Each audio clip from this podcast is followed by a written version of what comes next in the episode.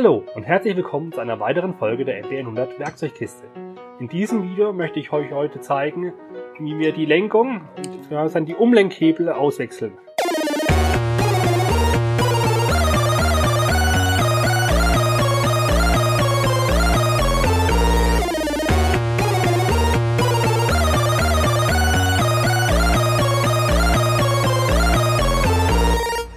Ja, willkommen zu Liedkultur, Folge 74. Ich sitze hier mit Christian. Hallo Christian. Hallo Maha.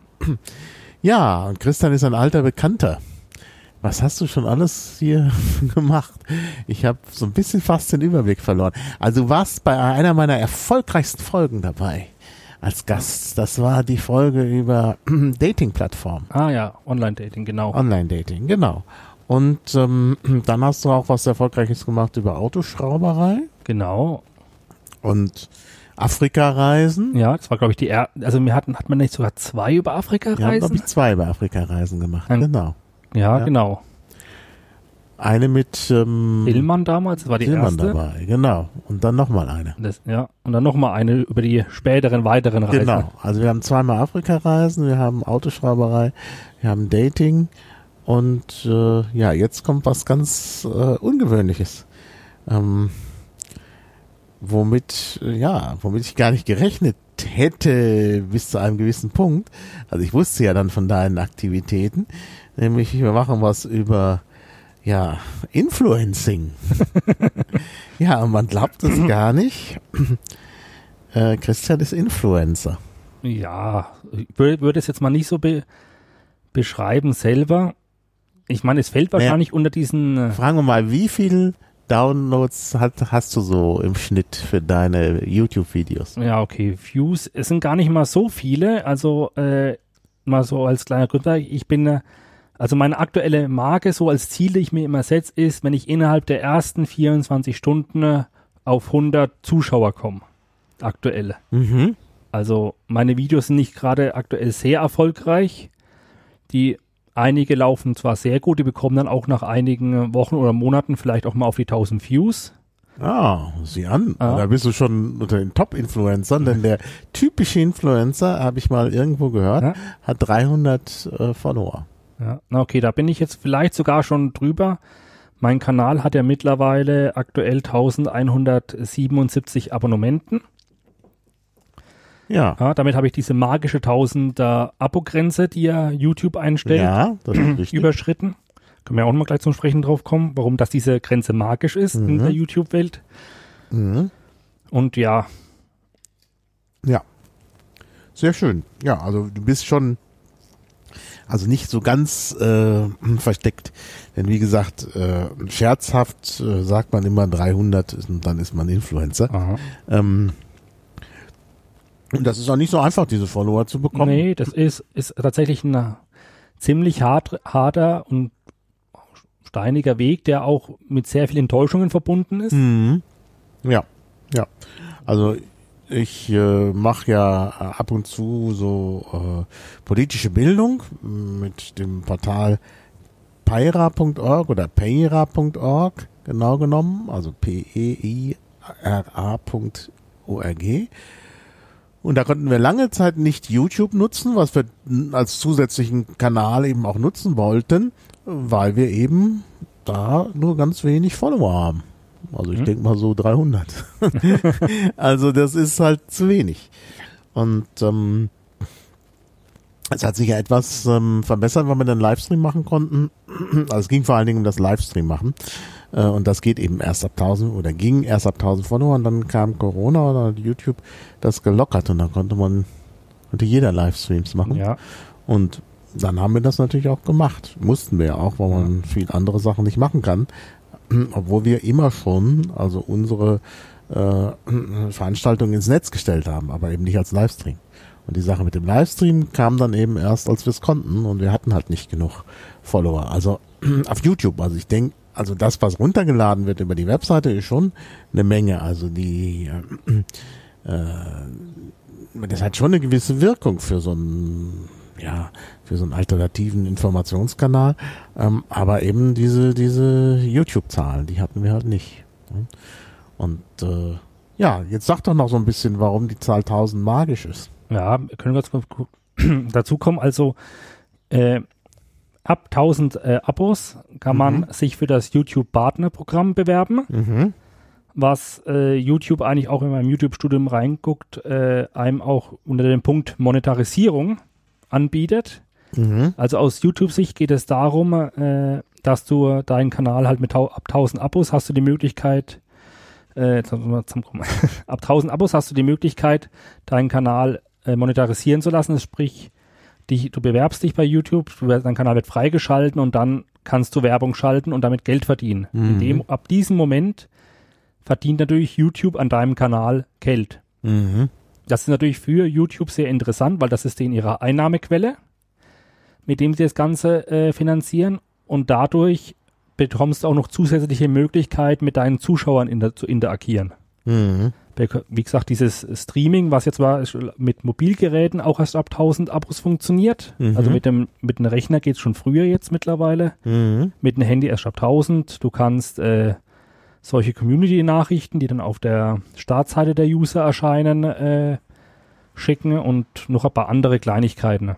Und natürlich der große Vorteil, dadurch, dass äh, deine Videos, sofern man die Werbung freischaltet, muss man ja nicht, äh, dadurch, dass YouTube damit Geld verdient, ist natürlich der, äh, ist, ist natürlich die, fällt mir das Wort nicht ein, nicht der, ist natürlich die Motivation für YouTube höher, deine Videos zu bewerben, also auf der Start, also bei anderen Nutzern zu bewerben. Mhm. Mhm. Weil drunter bist du nur ein Kostenfaktor und ab diesem Punkt Mhm. bringst du ja theoretisch Geld ein und deshalb werden dann auch deine Zuschauerzahlen besser. Das heißt, du wirst einem breiteren Publikum vorgestellt. Ah ja. Und von daher ist es halt einfach so dieser magische Punkt, Mhm. den man versucht zu erreichen. Mhm. Also jetzt, wo du das erreicht hast, äh, machst du denn da mit bei dem Partnerprogramm? Ich habe mich angemeldet. Ich wurde jetzt aber kurzzeitig aufgrund ein paar ein, einiger Videos, die ich auf dem Kanal noch hatte, die jetzt gelöscht sind, äh, wieder quasi gesperrt. Bin aber ab August wieder dabei.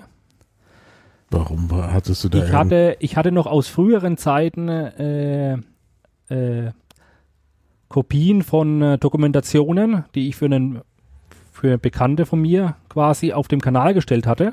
Mhm. Es war, ging damals um eine ZDF-Dokumentation über die Dustin Diesel Rallye, über die wir ja schon Ah ja, gesprochen haben. das, darüber haben wir gesprochen. genau. Die hatte ich, da sie sonst nirgendwo mehr abrufbar war, weil wir Mhm. unsere tollen Mediatheken ja nichts Mhm. länger anbieten dürfen, hatte ich diese angeboten und dann noch ein anderes Video aus dem polnischen Fernsehen Mhm. äh, über die äh, Produktion des Hu- Fiat 126 Mhm.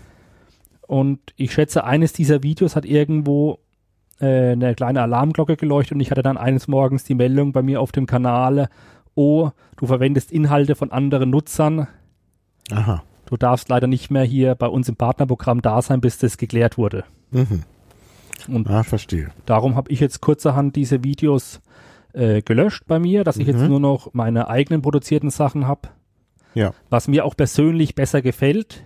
Ja, das ist klar. Auf so einem eigenen Kanal will man Ja. seine Sachen eigentlich Ja, genau. Und äh, ja, Mhm. und jetzt bin ich hoffentlich ab August dann wieder mit drinnen, Mhm. um halt einfach diese Möglichkeiten zu nutzen, einem größeren Zuschauerfeld äh, vorgestellt zu werden. Ja. Weil ich Verstehe. merke jetzt gerade die letzten ein, zwei Wochen, seit ich da raus bin, enorm, wie einfach die Zahlen im Keller sind. Mhm. Ja, ja, klar. Natürlich. Ja, ja. Ja, Ja, da sieht man, wie das funktioniert. Da muss man eben dabei bleiben. Genau. Ja. Ah, das ist äh, schon ganz, ganz interessant, dieses System. Nochmal kurz äh, äh, zur Information. Wir sitzen hier im Backspace, im Bamberger Hackerspace, der eigentlich, glaube ich, noch geschlossen ist, äh, Corona-bedingt. Ja. Also ist ein sehr eingeschränkter Betrieb. Und wir haben uns das heute hier so ein bisschen reserviert, damit wir hier podcasten können, was man ja von woanders auch machen kann. Ich habe ja ein mobiles Equipment, aber wir machen auch gleich einen Stream. ja. Und das wird wahrscheinlich auch erhalten bleiben. Ne? ja ich, der, der Stream wird auf jeden Fall abrufbar sein. Mhm. Wir hatten jetzt leider am Anfang des Streams äh, Probleme mit der Technik. Ja, das konnten ist halt jetzt so. unser Tonsignal nicht ins äh, Handy, mit dem wir streamen, einführen. Mhm. Hat irgendwie nicht so ganz funktioniert, wie es sollte. Ja. Aber ich werde auf jeden Fall später dann den äh, sauberen, nachbearbeiteten Audiostream zusammen Mhm. mit dem Bildmaterial hochladen, dass Ja, man auch bei mir auf dem YouTube-Kanal abrufbar ist. Dann müssen wir den, dann müssen wir gucken, dass wir das gesynkt kriegen, denn dann ist es möglicherweise. Das ist heutzutage ja kein Problem mehr. Das macht die. Software automatisch. Ah, na, dann bin ich gespannt. Ja, Und das, ja, das wusste ich noch nicht. Ich fand das Nee, das- immer früher schwierig. Aber wenn du sagst, das macht die Software automatisch, dann Ja. ist ja kein so Problem. produziere ich mittlerweile meine ganzen Videos. Ich nehme Mhm. Ton und Video getrennt auf und füge das Ganze erst am Ende in der Software wieder zusammen. Ah ja, ja, über das, wie du das machst, Ja. wollen wir ja später noch sprechen. Ich wollte, äh, ich hatte mir gedacht, so als Programm, dass wir erstmal so ein paar allgemeine Sachen Hm. klären, das wir ja jetzt machen, ähm, eben auch wo wir sind und so und äh, äh, dann ähm, wollte ich auf deine Inhalte, die du anbietest, eingehen. Und äh, am Ende dann, oder der, als, als äh, dritter Teil, der drittes Kapitel, ich hoffe, dass ich dann auch bei äh, Kapitelmarken hinbekomme, als drittes dann äh, äh, die technischen Ja. Fragen. Ich denke, das ist eine ganz gute Sache. Ne? Dann haben wir so ein bisschen Spannungsbogen und diejenigen, die sich für technische Fragen nicht so Ja. interessieren, können dann abschalten oder die, die sich nur für technische Fragen interessieren, können die Inhalte überspringen. Ne? Das, das fand ich eigentlich eine ganz äh, gute Idee. Und äh, ja, noch sind wir so ein bisschen beim Allgemeinen. Ähm, aber eigentlich, jetzt haben wir auch gesagt, wo wir sind, im, im Bamberger Hackerspace äh, oder Hackspace, genannt Backspace. Ähm, und äh, ja, ich war lange nicht mehr hier, eben auch Corona-bedingt. Ähm, und es steht viel rum, so. Das ist ein bisschen unordentlicher, als äh, ich es in Erinnerung habe. Ähm, ja. Aber eigentlich ganz schön. Ja, und wie gesagt, man kann uns jetzt eben auch zugucken, obwohl das äh, natürlich nicht so schön ist, weil wir hier natürlich mit Kopfhörern sitzen und so. Da muss man noch ein bisschen anders am Equipment arbeiten, aber da kommen wir dann auch noch drauf, unter Technik. So, jetzt können wir auf die Inhalte kommen. Ähm, äh, ja, dann sag mal, was sind denn deine Inhalte, äh, bei denen du als Influencer tätig äh, bist? Also meine äh, aktuell beliebtesten Inhalte, die ich auf meinem Kanal habe, wo auch ein Großteil meiner Videos äh, drüber sind, sind eigentlich äh, Schraubervideos über den MB100. Mhm. Dem haben wir schon im Autoschrauber, in dem Autoschrauberei-Podcast ja. schon einiges drüber gesprochen. Äh, ich bin ja in der MB100-Szene doch mittlerweile relativ bekannt als Mhm. Technikansprechpartner und äh, bin in dem MB100-Forum, mit dem wir auch damals gesprochen haben, sehr bekannt. Und da ich natürlich bei mir in der Werkstatt sehr viel an, meinen eigenen MB100s und anderen schraube, Mhm. bietet sich an, diese Reparaturen, die ich dort durchführe, dabei mitzufilmen Mhm. und dann als Video für andere wieder zur Verfügung zu stellen. Und da sind auch die Rückmeldungen sehr positiv durchgehend. Mhm. Ja, das ist auch sehr interessant. Das muss man mal sagen. Also ich äh, habe mir auch einiges angesehen und ich fand äh, äh, äh, eine Sache äh, sehr schön, wie du da so einen Luftfilter reparierst. Und das, äh, das ist total faszinierend. Und zwar hat das so eine eigentümliche Spannung, nämlich, ähm, also man denkt ja, wenn der das Video macht, wird das auch schaffen am Ende. Äh, also von daher ist nicht die Spannung, ob er schafft, nur die Frage ist, wie er es schafft. Und das ist dann schon wirklich erstaunlich. Und du machst das sehr schön, weil du zwischendurch dann auch so ein bisschen äh, ähm, Zeitraffer machst und so. Also das ist äh, insgesamt hat das einen gewissen Witz. Äh, ja, und ich denke, das trifft natürlich eine Community und auch eine, die Videos braucht. Denn wenn du sowas im Podcast erklären würdest, könnte man es nicht sehen. Also man muss ja sehen, was du da machst, damit man es eventuell nachmachen kann, wenn man ähnliche Probleme hat. ne? Ja, ich meine, wir haben auch sehr viele von unseren äh, Reparaturanleitungen ja in äh, unserer Werkzeugkiste im Forum stehen und Mhm. natürlich wird auch im Forum natürlich sehr viele Fragen beantwortet, aber für viele ist es natürlich erst dann verste richtig verständlich, wenn man mal sieht, wie funktioniert das. Zum Beispiel solche Wartungsarbeiten wie das Ventile einstellen. Ja. Das ist ein Video, wo ich auch immer wieder mal zum Beispiel über Instagram dann äh, aus aller Welt die Rückmeldung bekomme, oh cool, danke, dass du dieses Video gemacht hast. Mhm. Damit war es kein Problem für mich, das selber zu machen. Mhm. Und ja. Und das ist Ja. nat- da, da finde ich ja auch einfach diesen großen Vorteil an YouTube-Videos, also an, an sich an, an Video, an, also an diesem Format allgemein, muss es ja nicht nur auf YouTube sein, Mhm. äh, dass man halt einfach sich das Ganze in Ruhe anschauen kann, nebenbei mitlaufen kann, wiederholen kann und man kann etwas erklärt bekommen und sehen und das ist, Mhm. ich finde, also ich habe das selber schon oft für viele Sachen genutzt Ja. und das natürlich damit dann an, wieder das, was ich weiß, an andere weitergeben zu können. Ja. Also, das ist halt der Bereich, würde ich sagen, do it yourself. Ne? Das Ja. ist halt, ähm, ähm, und da ist, ist halt Videos sind halt wirklich immer gut. Und das Also ist ja auch, äh, also ein großer Teil der YouTube-Kanäle, die ich so schaue, leben auch teilweise damit, solche Videos Mhm. Zu zeigen.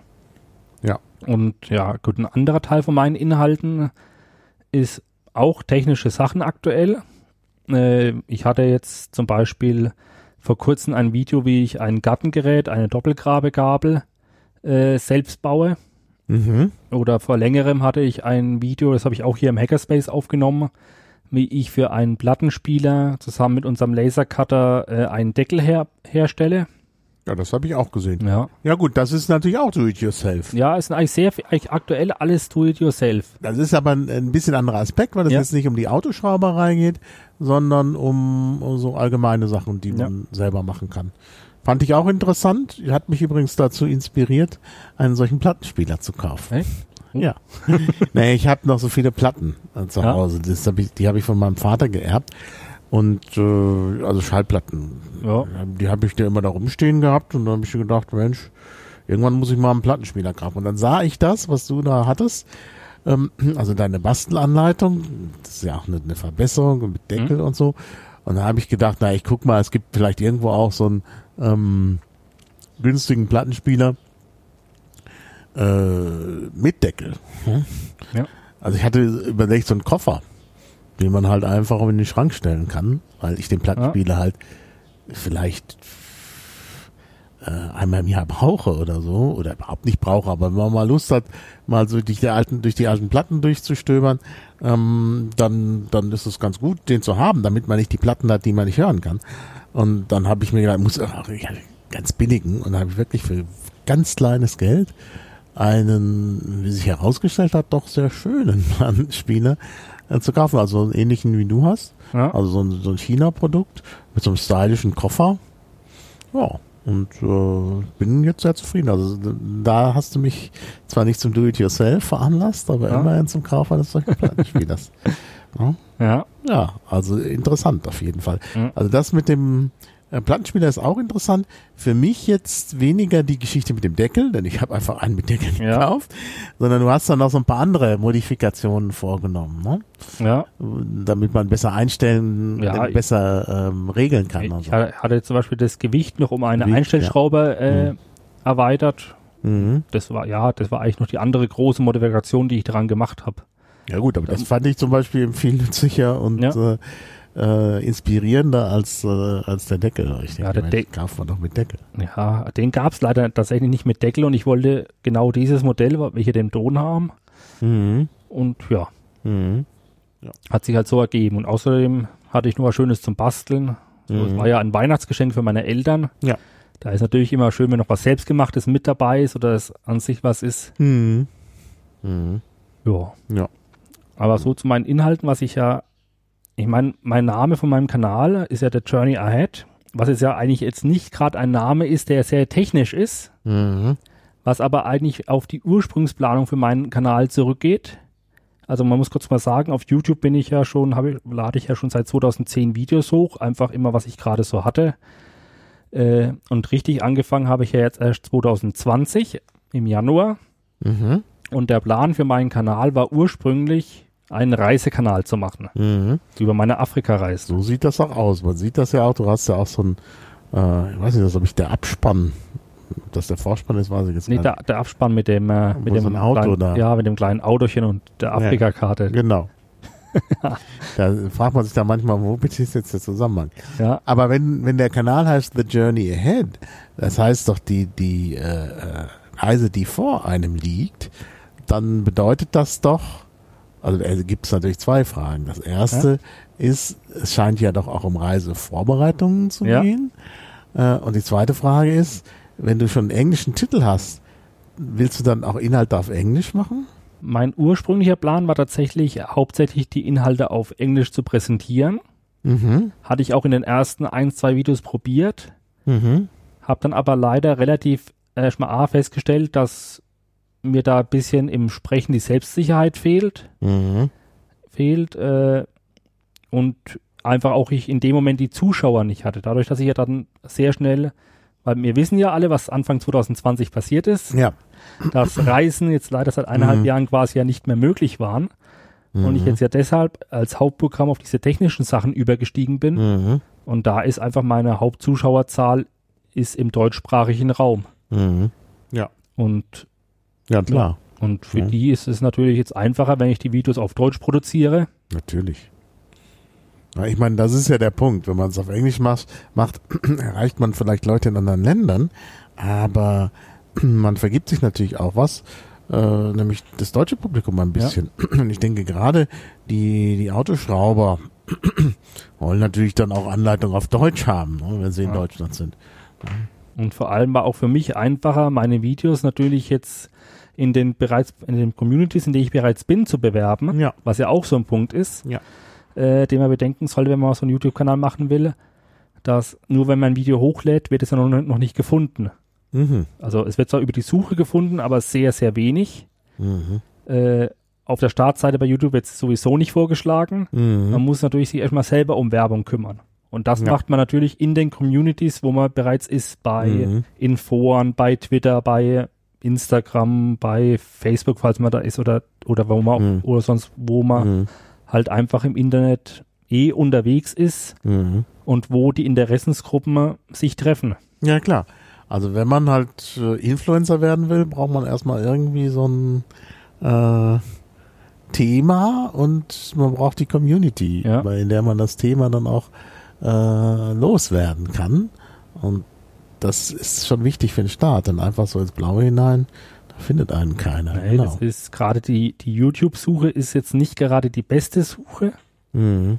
Die zeigt an auch nur das, was sie einem zeigen will. Mhm. Natürlich macht ja wieder YouTube die Präferenzen, an welchem Mhm. Video verdient, ver- verdient YouTube Geld. Ja, ja. Die werden natürlich weiter oben fest ge äh, gezeigt und so gehen halt oft diese kleinen Kanäle, die auch meistens sehr Mhm. gute Inhalte haben, komplett unter.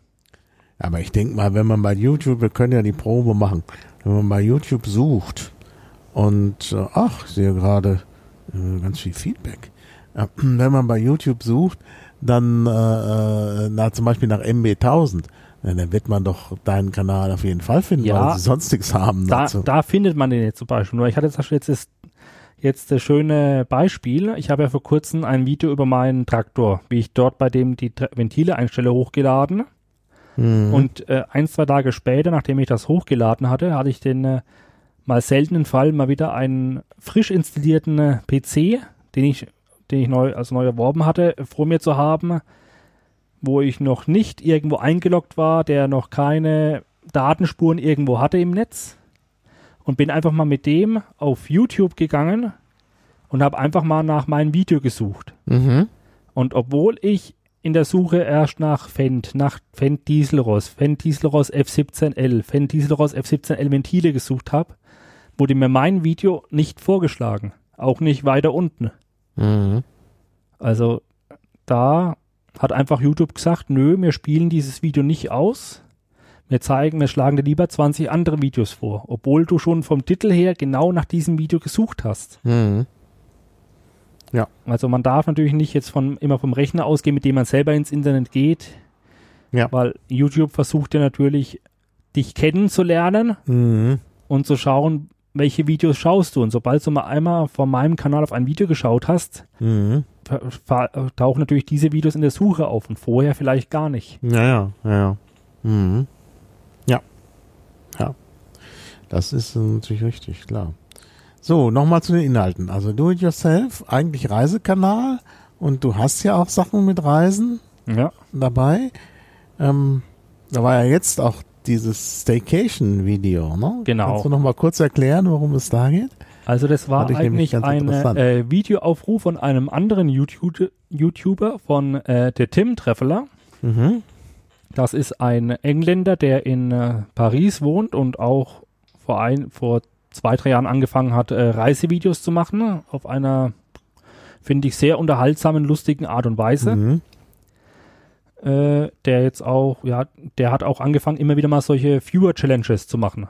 Mhm. Zum Beispiel letztes Jahr hatte er eine Viewer-Challenge, da soll man den, äh, äh, ja, einfach einen so Lala-Berg, ein, ein Mediocre, wie kann man das übersetzen auf Deutsch am besten? Mittelmäßig. Ja, einen mittelmäßigen Berg bei sich in der Umgebung zeigen. zeigen. Mhm. Und jetzt hat er als neue Viewer-Challenge für dieses Jahr die Aufgabe gestellt, einen Ort zu zeigen, der aussieht, als wäre er ganz woanders. Dabei ist er gleich bei einem um die Hau also ums Eck. Also Mhm. quasi eine ein Staycation ist ja ein Urlaub zu Hause. Ja. Also quasi etwas zu zeigen, das aussieht, als wäre es in China, in äh, Australien, in Italien, irgendwo auf der Welt, Mhm. halt ein Bild zu machen, auf Instagram zu posten oder ein, YouTube oder ein Video zu machen, was glaube ich die meisten gemacht haben, Mhm. und das dann einfach hochzuladen und ja, einfach so als kleine Aufgabe für seine Zuschauer. Ja. Da haben auch einige, ich glaube in der aktuellen Playlist sind jetzt mittlerweile 44 äh, Videobeiträge aufgenommen. Mhm. Ganz kurz mal schauen. Ja. Genau, hier 44 Beiträge und da haben verschiedene Leute halt einfach klei kleine YouTuber mit ein, zwei Abonnementen bis hin zu größeren Kanälen mit fast 10.000 haben dabei mitgemacht Mhm. und haben halt Orte bei sich in der Gegend gezeigt, die aussehen wie ganz woanders. Ja, und was hast du gemacht? Ich habe mir jetzt, äh, weil ich ja hier in Bamberg wegen rum wollte und Bamberg leider im größten Teil natürlich aussieht wie Bamberg, hat einen sehr speziellen Look, finde ich. Ja, aber der ist ja nicht schlecht. Ich meine, der ist Ja. immerhin Weltkulturerbe. Ja, der ist Welt, Und es ist Weltkulturerbe gleich in dreifacher Hinsicht. Also Ja. es sind verschiedene Dinge, die hier Weltkulturerbe sind. Nämlich da war das mittelalterliche Weltkulturerbe, das barocke Weltkulturerbe und eben die äh, Gärtnerstadt, in der sich das Backspace auch ja, befindet. Das ist nämlich auch was Einmaliges. Ne? Das sind Ja. halt Gärten zur Versorgung der Stadt. Das war im Mittelalter so üblich, dass direkt um die Stadt herum die Gärten sind. Und ähm, ja, das ist hier erhalten geblieben, dieser Garten, Gärtnergürtel, Ja. ähm, der sonst eben nicht mehr so ist. Und der ist halt wirklich so erhalten, wie er praktisch seit dem Mittelalter besteht. Und das ist natürlich auch sehr interessant. Aber um zu deinem Video zurückzukommen, Genau. die äh, ja die mittelalterliche Stadt bietet halt etwas äh, besonders reizvolles. ja, Ähm, also bietet natürlich viele reizvolle Ja. Sachen, aber eine Sache und jetzt musst Ja. du dran. also wir haben in Bamberg ja einen der Touristenmagneten, ist das ja sogenannte Klein Venedig. Mhm. Das ist mittlerweile nur noch eine kleine Hausreihe, Mhm. die sich direkt an der Regnitz befindet, wo direkt die Häuser mit ihren Gärten direkt, also direkt in die Regnitz übergehen. Man, also was ich von seinem Balkon in die Regnitz springen könnte. Mhm. Ja, das waren halt äh, Alte früher Fischerhäuser. Ja. Häuser von Fischern und die wollten natürlich am Wasser sein. Und ihre Ja. haben quasi ihre Boote im, im Erdgeschoss gelagert. Also Mhm. man konnte mit dem Boot ins Haus reinfahren. Genau. Oben drüber wurde gearbeitet und gewohnt. Mhm. Genau. Ja. Äh, ich meine, Bamberg war eigentlich eine, mal früher im Mittelalter eine ziemliche Wasserstadt. Also es gab einige Mhm. Kanäle, die sich durch die Stadt ge Mhm. gezogen haben. Mhm. Zum Beispiel jetzt, wo jetzt die Konzerthalle steht, war ja auch ein Hafenbecken. Mhm. Genau. Und es gibt hier viele Straßennamen. Vorderer Graben, hinterer Ja, Graben. Austraße und Ne, da sind halt alle diese, diese äh, Verweise auf das Wasser. ja, Die, jetzt sind die Gräben zugeschüttet, weil man natürlich irgendwann sagte, so, wir wollen hier die autogerechte Stadt schaffen. ja, Natürlich wird man das mit so einer mittelalterlichen Stadt nie schaffen. Äh, aber das mit dem, mit der Autogerechtigkeit ist leider auch nicht wegzukriegen Ja. aus Bamberg. äh, obwohl die Grünen hier mitregieren, da sieht man eben, das Ja. äh, bringt auch nicht so viel. ja. ja, aber um jetzt da mal drauf zurückzukommen, und ich habe mir gedacht, da in Bamberg einfach noch sehr viele Zeichen davon zu sehen sind und auch an sich die Stadt in gewisser Hinsicht ein, aber in einigen Ecken einen ita- italienischen Charme bietet, Ja. äh, habe ich mir gedacht, ich mache einen Besuch in Venedig. Mhm. Bin durch die Stadt gelaufen, habe einfach mal verschiedene Ecken gezeigt, die aussehen Wie Venedig. wie Venedig. Ja. Weil in Bamberg stehen nicht nur die Häuser von Klein Venedig, von diesem von dieser Häuserzeile direkt am Wasser, Mhm. sondern auch noch viele alte Mühlen ne, und das berühmte alte Rathaus in Bamberg, Mhm. das ja direkt in die Regnitz gebaut wurde. Mhm. Und habe Ja, das fand ich faszinierend. Das, das, du hast es wirklich so hinbekommen, dass man diesen Venedig-Charakter von Bamberg auch zum ersten Mal begreift. Denn Mhm. ich kannte natürlich Klein Venedig, naja, sind so Häuser am Wasser. Aber warum, warum Venedig? Was hat das mit Venedig zu tun? Aber so wie du das präsentiert hast, mit den Häusern im Wasser, mit diesen Kanälen und so, ist mir das erst richtig klar geworden, dass das natürlich äh, mehr ist als nur ein paar Häuser am Wasser. Ja. Also dass dieser Name vielleicht noch einen äh, tiefer gehenden Ursprung hat, der eben darin besteht, dass eben früher äh, noch sehr viel mehr Wasser in der ja, Stadt und war und äh, dass eben grundsätzlich das Wasser äh, sozusagen die Lebensader war. Einmal für die Fische, einmal der, der Schiffverkehr, die Häfen und so. Waren ja auch schon, ja auch den alten Kanal und den neuen Kanal und so. Und der alte Kanal war ja schon im 19. Jahrhundert Kanal. Ähm, und ähm, auch schon vorher die, die ganzen Mühlen, ja. ne, die ja auch ins Wasser reingebaut sind, wo man auch wieder diesen Venedig-Charakter natürlich hat. Ja. Und weil man überall diesen Venedig-Charakter hat, ach ja, oder auch ähm, zwischen den oder an der oberen Brücke auf der anderen Seite sind so Häuser, die hast du auch aufgenommen, direkt am Wasser. Ähm, das waren äh, Färber und Gerber, die halt da am Wasser, ähm, äh, die halt Wasser brauchten, um ihre giftigen Chemikalien da zu verklappen. Und das äh, ist natürlich auch nochmal eine besondere Architektur, weil eben diese Häuser auch erhalten sind, wo halt die, die, die Färber und Gerber gearbeitet haben mit ihren, äh, mit ihren Balkonen, wo sie dann ihre Sachen ausgebreitet haben. Auch das ist erhalten. Und auf der anderen Seite der, der beiden Brücken, also dann auf der anderen Seite der unteren Brücke, ist ja der ehemalige Schlachthof, der auch am Wasser gebaut ist, Ja. weil man eben gleich die Abfälle in die Regnitz kippen wollte. Also das ist schon interessant. Also es lässt Ja. tief blicken in die Art und Weise, wie der Mensch im Mittelalter und in der frühen Neuzeit mit, mit der Natur umgegangen ist.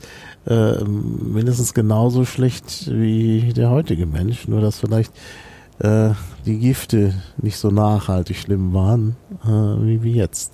Naja. Also fand ich sehr interessant. Ein sehr interessantes Video.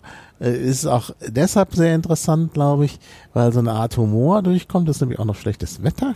Ja. Im Überfluss. Also für so ein Staycation-Video. Äh, ich weiß nicht, ob man bei der Beurteilung diese Art von Ironie begreifen wird. Und dann wird man, wirst du wahrscheinlich keinen Preis bekommen. Was schade ist, weil das ein Ja. unterschätzter Beitrag Naja, Preis gibt's ja bei dieser Challenge ja eigentlich sowieso eh nicht. Es, Ja, ja. es wird, er wird zwar einen Zusammenschnitt machen, äh, er wird vielleicht sagen, welche Videos ihm jetzt am besten gefallen haben oder so, aber Mhm.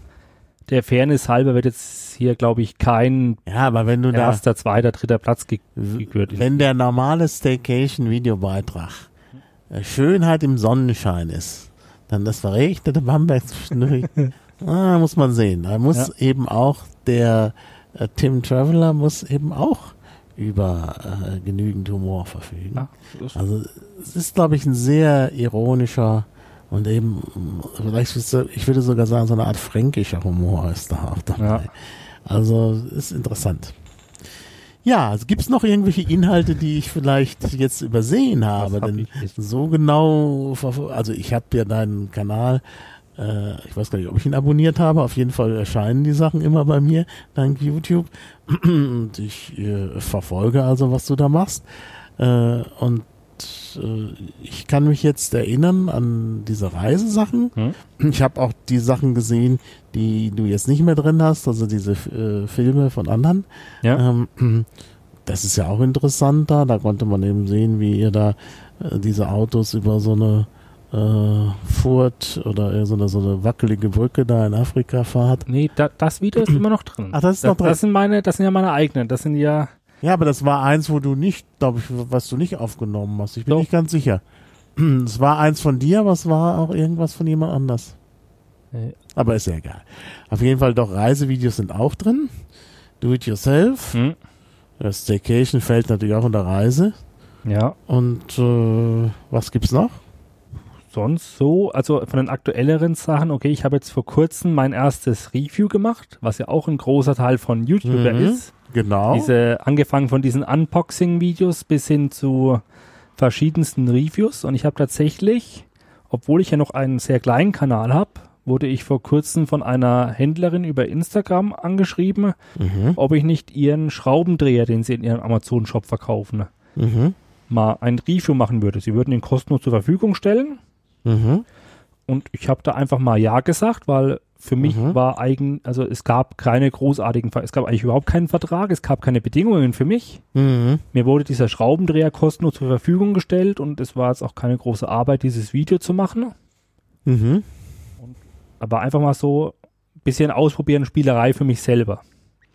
Mhm. Weil ich glaube jetzt nicht, dass es ist auch, ist auch, das Video hat jetzt bis jetzt auch erst 68 Aufrufe.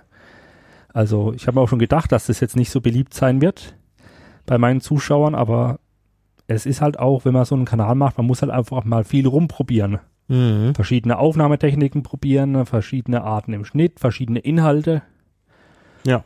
Und das ist vielleicht auch ein bisschen der, der Charme an den kleineren Kanälen, die jetzt ihren Stil Mhm. noch nicht komplett gefunden haben Mhm. äh, noch nicht, wie man so schön sagt, jetzt ihre Marke vollkommen ausgebildet haben, Mhm.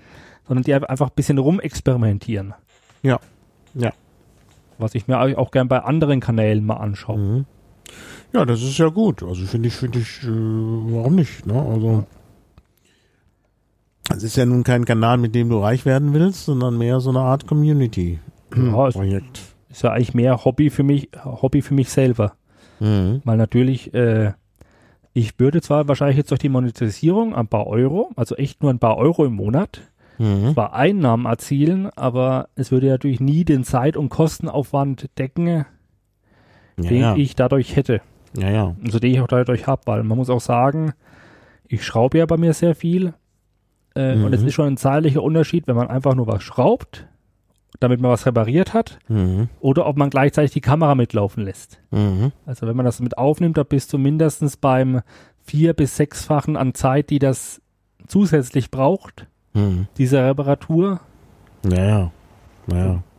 Das machen wir ja alle so. Ich podcaste ja auch nicht für Geld. Und ich habe auch immer, wenn Leute dann, es gibt ja ab und zu, kriegt man ja auch äh, unaufgefordert Geld überwiesen, gespendet. Finde ich ja nett auch. Ähm, aber dann denke ich mir immer, ach ja, da muss ich jetzt mal gucken, was, wie mache ich das mit meiner Steuer und so. Ähm, also von daher, also ich will jetzt niemandem auf, ausreden, mir was zu spenden, aber dann finde ich es besser, äh, was eben auch schon jemand gemacht hat, äh, aus meiner Amazon-Wunschliste, die ich irgendwie schon äh, vergessen hatte, also ich pflege die jetzt nicht täglich. Ähm, naja gut, aber ich denke, die Sachen, die draufstehen, sind doch immer noch äh, Sachen, die ich haben möchte. Hat jemand mir aus meiner Amazon-Wunschliste einen Kalender geschickt, ähm, Wandkalender. Ja. Und der hängt bei mir auch noch. Also das ist, äh, der wird zwar dann am Jahresende abgelaufen sein, aber die Datumsangaben sind unten so klein, dass äh, ich den, glaube ich, hängen lassen kann. Auch, äh, also auch in Jahren benutzen kann, ähm, wo, äh, wo das nicht mehr passt. Ja. geht's ja immer nur alle zwölf Jahre, dass der Kalender wieder passt. Ähm, ja. Hm. Also hat mich schon sehr gefreut. Oder jemand hat mal Tee geschickt und so, weil ich ja auch über Tee hier gepodcastet habe. Aber das ist immer nett. Also von daher möchte ich den Leuten schon sagen, schickt ruhig was. Ja. Es ist immer eine Freude, irgendwie Anerkennung oder Feedback zu bekommen. Und da reichen nämlich auch Worte am Ende. Da muss niemand jetzt Investitionen tätigen. Äh, auch ein positiver Kommentar oder sonst was ist immer nett und ich denke, Ja. das ist bei dir auch so. Ja, das, ich Ja. finde es eigentlich auch immer sehr schön, wenn ich irgendwie Rückmeldung über die Kommentare bekomme, Mhm. oft Tanksagungen oder vielleicht auch ab und zu mal äh, positive Kritik hat, Mhm. also oder oder konstruktive Kritik besser gesagt, wo Mhm. mir jemand sagt, oh, der Ton in deinem Video, äh, die Musik war das letzte Mal viel zu laut, Mhm. dass ich eine Rückmeldung bekomme, Ja, in unserem Stream sind wir heute zu leise. Ja, leider, aber Ja, lässt sich jetzt nicht anders machen. ja, Müssen wir nochmal dran arbeiten. äh, beim nächsten Mal wird's besser, ich verspreche äh, Genau. Ja, aber ich finde Rückmeldungen sehr schön. Mhm. Ich habe auch schon eine sehr schöne Rückmeldungen bekommen. Mhm. Vor kurzem wurde ich auch wieder über Instagram äh, aus Japan angeschrieben, wo mich ein MB100-Fahrer in Japan hat sich bei mir bedankt für eins meiner Videos. Mhm. Ich glaube, das war sogar, glaube ich, das Ventile einstellen Video. Mhm. Und hat, hat gesagt, ja, danke, es hat mir geholfen, ich konnte damit meine Ventile selbst einstellen. Äh, weiter so. Mhm. Das ist, also, Ja. das hat mir doch schon sehr gefallen. Ja, Das- das ist schön. Dass ich auch über die Grenzen natürlich jetzt, wie, gesagt, wo wir ja vorhin waren, über die Grenzen der deutschen Sprache Mhm. hinaus Ja. äh, Ja. Leuten helfen kann. Mhm. Und ja, Naja, nun da machst du natürlich auch sowas, äh, so eine praktische Lebenshilfe äh, für bestimmte, äh, ja, Hobbygemeinschaften und die sind ja irgendwie auch drauf angewiesen. Wir hatten das ja schon bei, äh, bei diesen Reparatursachen und so. Ähm, deshalb wird das immer gut ankommen. Ne? Da ist Ja. es jetzt nicht was Kontroverses. Ich denke, wenn du jetzt politische Themen bearbeiten würdest, da gibt's ja auch Influencer, ja, äh, dann gibt's natürlich Leute, die eine andere Meinung haben und die dann äh, plötzlich da einen Shitstorm auslösen Ja. können. Und das wird natürlich in diesen Hobby-Communities nicht passieren, denn Mhm. äh, da mögen sich natürlich alle und helfen sich alle gegenseitig. Das ist natürlich eine andere Herangehensweise, denke ich mal. ja, da bin ich zum Glück froh, dass das bei mir in den Kommentaren bisher noch nicht vorgekommen ist, dass da Leute sich regelrecht zerfleischen. Mhm. Äh, es gibt aber auch technische YouTube-Channel, die Videos wie ich mache. Ab einer gewissen Größe Mhm. sieht man auch Leute an, wo sich dann Leute in den Kommentaren über Kleinigkeiten zerfleischen. Ja, ja. Das hast Das du natürlich bei, bei Hobbyisten, um das Ja. mal so zu nennen, immer. Da gibt's immer irgendwelche Leute, die Sachen besser wissen. Ja. Ich kann, ich erinnere nur dran, dass in meinem anderen Podcast, im Genusscast, haben wir es gewagt, ohne nötige Grundvorbildung dann was zu machen über Whisky. Hm. Und da gibt es so viele Whisky-Nerds, die wirklich alles wissen, ein bisschen ins kleinste Detail und die dann eben auch annehmen, dass es alle anderen auch wissen. Ne? Klar, wenn man einen Podcast über das Thema Whisky macht, sollte man so gut informiert sein, dass man mehr weiß als wir. Also es war keine, dieser Podcast war keine Glanzstunde, weil wir wirklich zu schlecht vorbereitet waren. Das gebe ich ja zu. Aber da sieht man, ne, da gibt's dann Leute, die es wirklich besser wissen Ja. und die dann auch äh, das nicht so gut finden, wenn man mm, dumme Dinge sagt. Also das ist schon auch äh, wichtig. Aber ich denke, bei deinen, äh, also du kennst dich mit diesen äh, MB1000s ja so gut aus. MW100. MB100. so, oh, Inflation. Ja. Ja. äh, MB, MB100. Äh, kennt sich so gut aus, dass das äh, äh, da nichts schiefgehen kann, denke ich. Also, ja, also ich, vers ich versuche, ich meine, ich bin nicht frei von Fehlern, auch ich mhm. vertue mich mal, aber ich versuche natürlich in diesen Videos, Mhm. wenn ich Sachen erzähle, dass ich die auch so erzähle, dass die auch stimmen. Ja, ja, klar. Also, Mhm. weil mir ist auch ein bisschen die Verantwortung im Hintergrund bewusst, dass wenn ich jetzt Leuten falsche Daten sage, äh, was Mhm. falsch erkläre, dass das in manchen Bereichen natürlich auch zu Schäden führen kann Mhm. oder zu Ja, ja. Frust allein schon. Naja. Ja, vor allen Dingen Frust. Ja, und Ja. das versuche ich natürlich äh, zu vermeiden. Mhm. Ja. Ja. Klar. Ja, ja. Und wenn du jetzt sowas angeboten bekommst zum Review, Hm. dann ist das ja fast schon so eine Art Bezahlung natürlich. Ja. Und äh, bist du dann noch unabhängig? Das, das frage ich mich immer. Bei diesen Reviews, die man so sieht, dann denke ich immer, jetzt, der kann, das kann doch nur positiv sein. Ne? Also ich denke, also manchmal stolper ich über sowas, ähm, dass wenn ich mir mal was Neues kaufe, zum Beispiel diesen Remarkable Laptop, dann gab es natürlich viele Besprechungen, Reviews, auch Unboxing und so. Und dann frage ich mich immer, haben die das jetzt vielleicht geschenkt bekommen? Und wenn sie es geschenkt bekommen haben, dann können sie doch eigentlich gar nichts Negatives sagen darüber. Ja, Also mich beschäftigt das sehr, weil ich ja auch im Genusscast immer irgendwelche Sachen probiere, wo ich denke, meine Güte, ähm, Wir müssen extra betonen, dass wir die selber gekauft haben. Ja. Und dann kann ich nämlich wirklich auch äh, signalisieren, dass ich unabhängig bin und dann bin ich auch unabhängig. Hm. Wenn er was geschenkt bekommen hat, selbst wenn man sagt, na trotzdem mache ich das unabhängig, äh, es hat immer so ein bisschen so einen äh, Geschmack von bezahlter Werbung. Wie Ja. siehst du das? Ja, jetzt, das war auch mein Bedenken. Ich, ich meine, ich habe natürlich das, das Video auch einer der ersten Sätze, den ich gleich sage. Ich weise darauf hin, dass ich dieses Mhm. Produkt kostenlos zur Verfügung gestellt bekommen habe. Ich Mhm. habe auch schön hier, wie es das deutsche Recht äh, vorsieht, Dauerwerbesendung eingeblendet Ah ja, und genau. habe auch bei YouTube gibt's ja die Option noch äh, Mhm. hinzuweisen, dass das eine quasi ja bezahlte Werbung ist. Mhm. Äh, also da habe ich schon alles gemacht, um auch den Nutzer zu zeigen, ja, ich habe mir dieses Produkt nicht selbst gekauft, sondern Mhm. es ist eine, ich habe das Produkt zur Verfügung gestellt. Mhm. Äh, ja, ich meine, komplett unabhängig ist man nicht, Mhm. aber ich habe jetzt, ich habe mich jetzt versucht, relativ neutral bei diesem Produkt zu, zu Mhm. verhalten. Äh, nichts zu Negatives und nichts zu Positives zu sagen, aber ja, Mhm. ein Review, das in irgendeiner Art und Weise bezahlt wird, ist nie hundertprozentig aussagekräftig. Es gibt ja auch sehr viele Firmen, Mhm. die äh, YouTubern Sachen zur Verfügung stellen, um dann Werbung zu machen. Sieht man auch oft teilweise als, wie, als Einblendung in den Videos, die dann gleich den kompletten Text mitliefern. Hier, das hast du zu sagen. Mhm. Bitte nur das, sonst nichts. Mhm. Und ja, Ja, es wird, glaube ich, unterschiedlich gehandhabt. Es gibt tatsächlich wohl Firmen, die dir direkt vorgeben, was man sagen Ja. muss. Aber es gibt auch andere, die das nicht vorgeben, die aber trotzdem was mitschicken, Ja. sodass man schon mal weiß, in welche Richtung es geht. Und das funktioniert ja auch. Ja. Wenn äh, die YouTuber lesen das dann schon und die wollen ja auch Inhalte haben und wenn da Interessantes steht, dann werden sie die Botschaften der der Firma schon verbreiten. Deshalb Ja. ist das mit dem Einblenden von Dauerwerbesendung gar nicht so schlecht. Das ist eine gute Idee. Ja. Das müsste eigentlich viel öfter geschehen bei YouTube.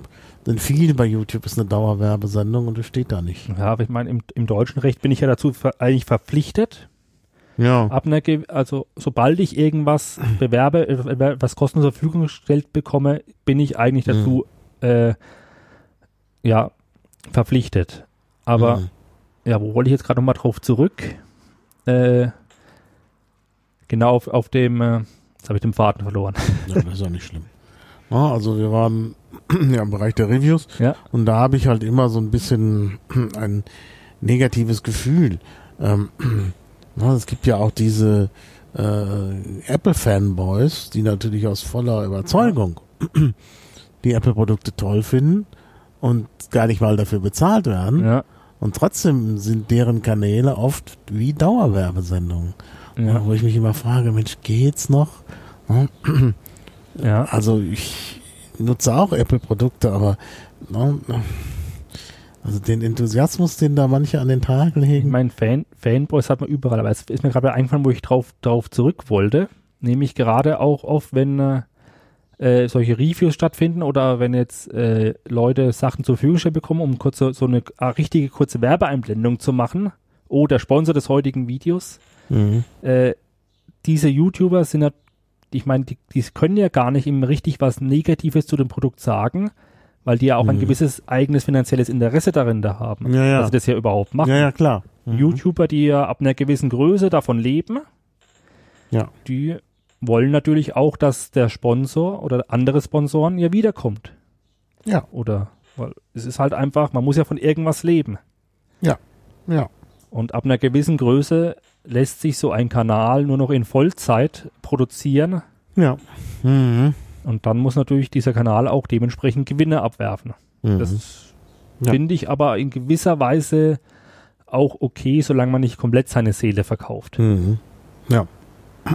Ja, das stimmt. Es gibt auch einige YouTuber, da habe ich auch eins, zwei im Abo, die bringen es fertig, die machen ab und zu in den Videos, machen die so eins, zwei Minuten, so eine kleine Werbeeinblendung, wo sie irgendein Produkt vorstellen, sagen, ob das Mhm. ist der Sponsor vom heutigen Video, die das dann auch auf ihre eigenen, ins, auf ihre eigenen Art Videos zu machen, präsentieren. Mhm. Auf eine meist recht amüsante Art und Weise.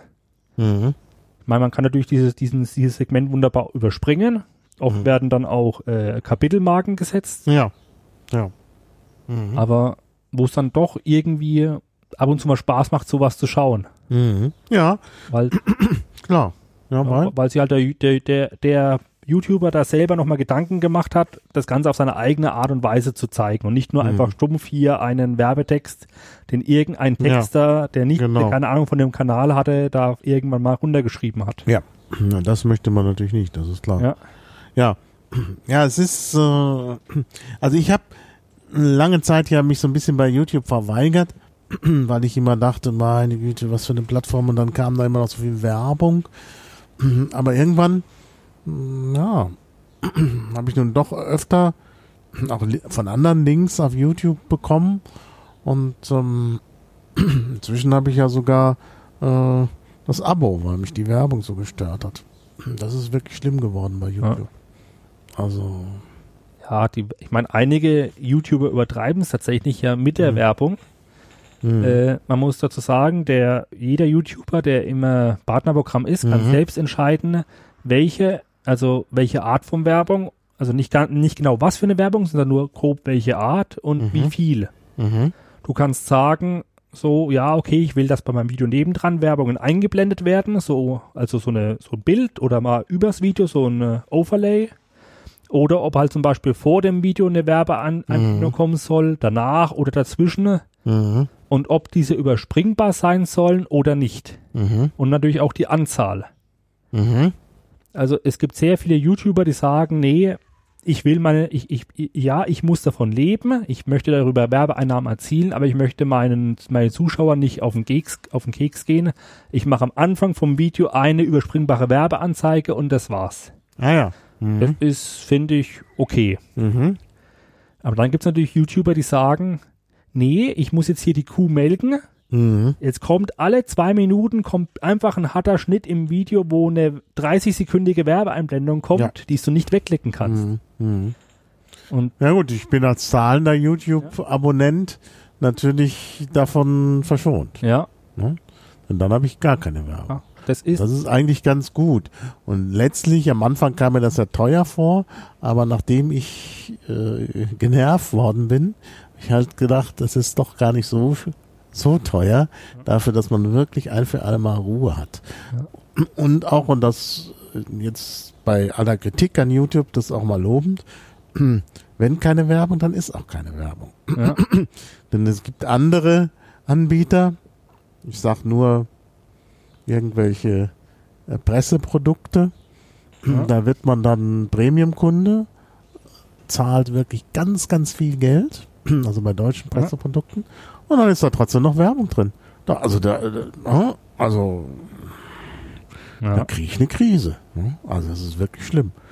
Und äh, das geht nicht. ne? Also, naja, gut. Ja, da ist YouTube halbwegs fair, muss ich dazu sagen. Mhm. Erstmal kurz mal was zum Part, zu dem YouTube Premium sagen. Ja, Das hat sogar einen Vorteil für die äh, Influencer oder Creator oder halt eben die Aha. YouTuber. das ist ja interessant. Ja, weil die bekommen im äh, Schnitt, wenn einer, wenn jemand mit einem YouTube Premium Account auf das Video klickt, haben die im Schnitt finanziell mehr davon, als wenn jemand sich die Werbung anschaut.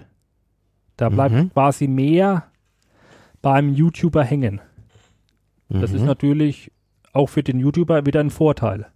Ja, das stimmt. Aber wo, wo du gerade gemeint hast, dass YouTube ja dann wenigstens keine Werbung zeigt, Hm. ja, ist richtig, aber YouTube hat jetzt auch vor kurzem äh, einen ziemlichen Bock geschossen, wo sie sich mit einigen, äh, also wo sie sich aus dieser YouTube-Community ziemlich viel Kritik einhandeln mussten. Weil früher konntest du nur ab einer gewissen Länge äh, nicht wegklickbare Werbung ein, reinschalten. Und das haben sie Anfang des Jahres, haben sie diese Videolänge verkürzt. Jetzt kannst du ab bereits ab acht Minuten Video oder achteinhalb Mhm. kannst du in deinem Video anklicken, ja, ich möchte hier im Video Videoanzeigen, also äh, im Video Werbeanzeigen machen, die man nicht wegklicken kann. Mhm. Und ach ja, wir fügen das jetzt automatisch in allen Teilen alten Videos hinzu. Ja. Das ist natürlich ziemlich vielen YouTubern, gerade die, die sagen, nee, ich will am Anfang vom Video eine Werbung, die kann man wegklicken und es reicht. Mhm. Natürlich auf den Keks gegangen, weil die jetzt durch ihre teilweise hunderte Videos einzeln per Hand durchgehen mussten und mussten jede von diesen Werbeanzeigen einzeln löschen. Ja. ja, das ist schlecht. Ja, da bist du natürlich dann mal ein paar Stunden dran Mhm. und da merkt man, man merkt halt eben, okay, YouTube versucht halt die, äh, also die- Influencer, die, die äh, YouTuber dazu zu bringen, möglichst viele Werbung zu schalten. Mhm. Es gibt ja dann auch immer, so Tipps von YouTube, wie man den Umsatz steigern kann in seinem Video, Mhm. weil die natürlich mit jedem Video, also mit jeder Werbung ja mitverdienen. Ja, klar. Also ganz grob, die schreiben es auch irgendwo, ich glaube knapp, ja, knapp, also von den Werbeeinnahmen behält sich YouTube 50% ein und 50% geht an den, äh, äh, also an den YouTuber. Mhm. Mhm. Und das ist natürlich für die viel Geld. Ja. Naja. Ja. Naja. Ja, das ist interessant. Also nochmal kurz, falls ab und zu jemand sich wundert über die Geräusche im Hintergrund. Ähm, wir haben hier das Fenster auf und äh, ab und zu fährt auch mal ein Auto vorbei. Das hört man vielleicht, ich weiß es nicht. Und die Vögel hört man zwitschern. Ja, Und auf unserem Streaming sind die lauter als wir. ja weil leider das ja, ja, ja. mit dem Mikro nicht so ja das ist schade. Ja gut, das Weil- ist ja jetzt nicht so schlimm. Aber das ist, Ja, man sieht, die Technik ist schwierig. ja, Wollen wir denn noch was zu den Inhalten sagen oder dann direkt zur Technik übergehen? Hm, nö, jetzt, also zu meinen Inhalten Ja, sind wir können wir ja auch darauf zurückkommen. Klar. ja, wir können da mal, Ja, dann kommen wir zur Technik. Genau. Das ist ja auch das, was äh, äh, sehr interessant ist. Ähm, ja, also, wie macht man so ein YouTube-Video? da gibt's ja dann auch so Tools und YouTube. Studio und so, müssen wir alles aufeinander aufbauen machen. Also, wie macht man ein YouTube-Video? Mal ganz einfach gesprochen, so in ein paar Schritten und dann kommen wir auf die verschiedenen Tools. Ich meine, ein, äh, also ein YouTube-Video zu machen ist eigentlich in der heutigen Zeit kinderleicht geworden. Jeder hat heutzutage Mhm. das passende Gerät in der Tasche. ja, Es Genau. ist vollkommen heutzutage ausreichend, wenn man ein, ein Smartphone hat mhm. und damit seine Videos filmt. Mhm. Die kann man direkt vom Smartphone aus au- über das YouTube-Studio hochladen und live stellen. Vielleicht Ja. auch noch bei, mit der App nachbearbeiten. Das Mhm. ist so dieser absolute Grundlevel. Ja. Ich meine, vor einigen Jahren hatte man diesen Vorteil noch nicht. Vor zehn Jahren musstest du noch Mhm. mit einer GoPro oder anderen Kamera hergehen, Mhm. das dann wieder auf den Rechner ziehen, bearbeiten, dann hochladen. Mhm. Aber mit dem Smartphone ist das ist natürlich echt kinderleicht geworden. Mhm. Also die Smartphones haben tolle Kameras in der Regel, Ja, auch mittlerweile. tolle Mikrofone, nur eben, wenn die es weit weg stehen, dann beides in einem ist halt dann auch ein bisschen ungünstig. Ja. Aber man sollte das nicht unterschätzen. Die Kameras der Smartphones sind besser als die Kameras an Computern Ja. und ähm, Gerade Also- jetzt so die letzten zwei, drei Generationen sind extrem gut geworden. Mhm. Ja. Es gibt auch viele größere YouTube-Kanäle, die viele ihre Inhalte mit dem Handy noch, also mit dem Smartphone filmen. mhm. Und es ist oft schwer zu sagen, hat er jetzt noch eine richtige Kamera in der Hand, also sowas hier, Mhm. oder einen, oder was ja sehr viel gern genutzt wird, sind ja Spiegelreflexkameras digitale. was sowas hier musst du erklären. Wir haben Hörer. Ja, die sowas hier. Wir haben jetzt, ich habe sehen. jetzt hier in der Hand meine klassische Panasonic äh, Ja. Camcorder. Mhm. Äh, gibt's ja kaum noch sowas. Mhm. Äh, womit ich filme, da können wir auch gleich nochmal drauf zurückkommen. Mhm. Ja, wo war Ja, ich gut, jetzt? aber man braucht eigentlich, wir waren ja beim, beim, beim äh, Smartphone. Man braucht eigentlich Ja. nur ein Smartphone. Eigentlich nur ein Smartphone. Und vielleicht ein Stativ, weil das Smartphone, wenn man Ja. das die ganze Zeit in der Hand hält, dann hat man eine ziemlich wackelige Kamera. Ja, das ist, da geht's, wenn man sich selbst weiter. filmen will.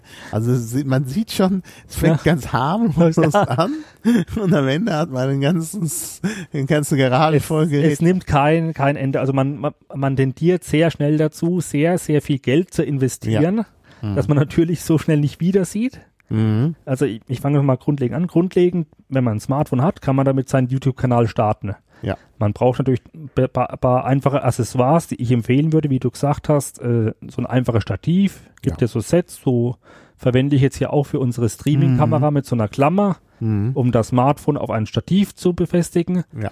Was sich vielleicht noch lohnt, ist so ein kleines äh, Lavalier-Mikrofon, diese Ansteckmikrofone. Mhm. Die gibt's auch sehr günstig. Und Ja. die sind, selbst diese günstigen für 10, 14, Mhm. 10 oder 15 Euro über Amazon haben von der Qualität her, also sind die schon um, Längen- um Längen besser als das, was dein, was dein Smartphone aufnehmen kann, gerade wenn man dazu etwas erzählen will.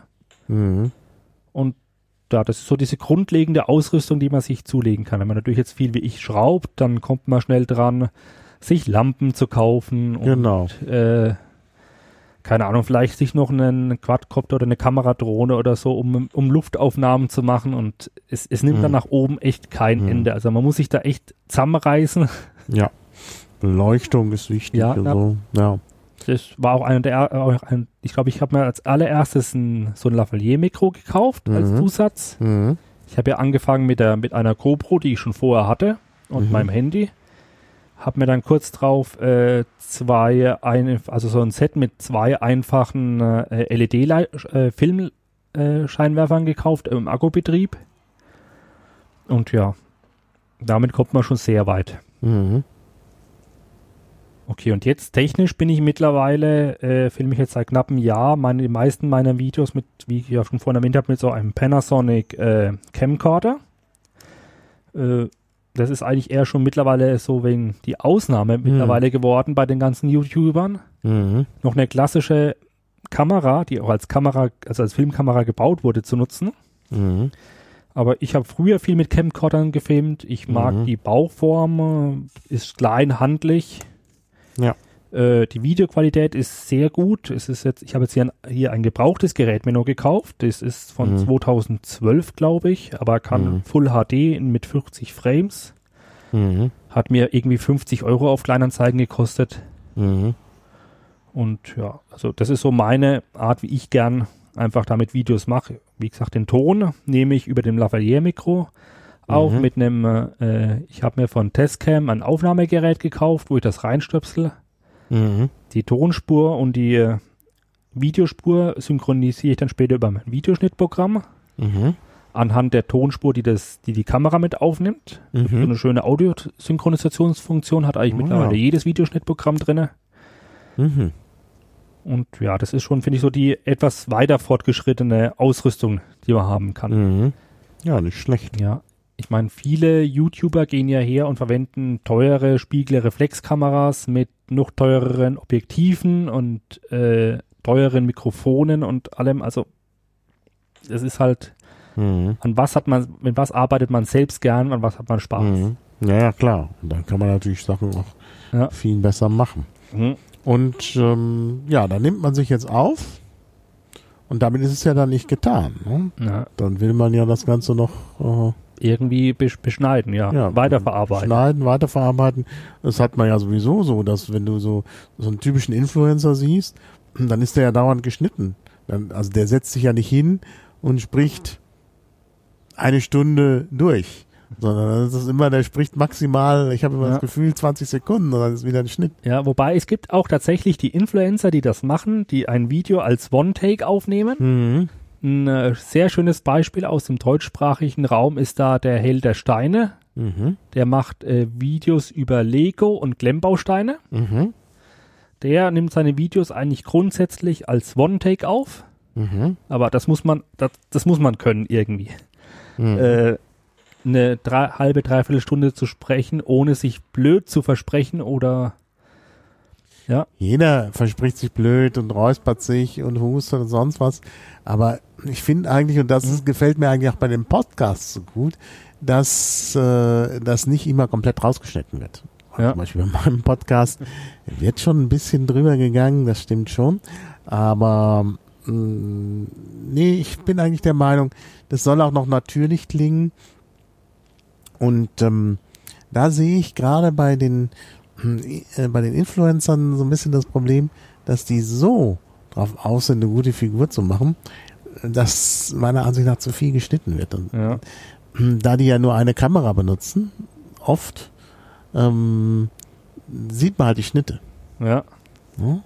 Also was man natürlich machen kann, ist das mit zwei Kameras, dann kann man wechseln und dann äh, geht das sozusagen reibungslos mit den Schnitten.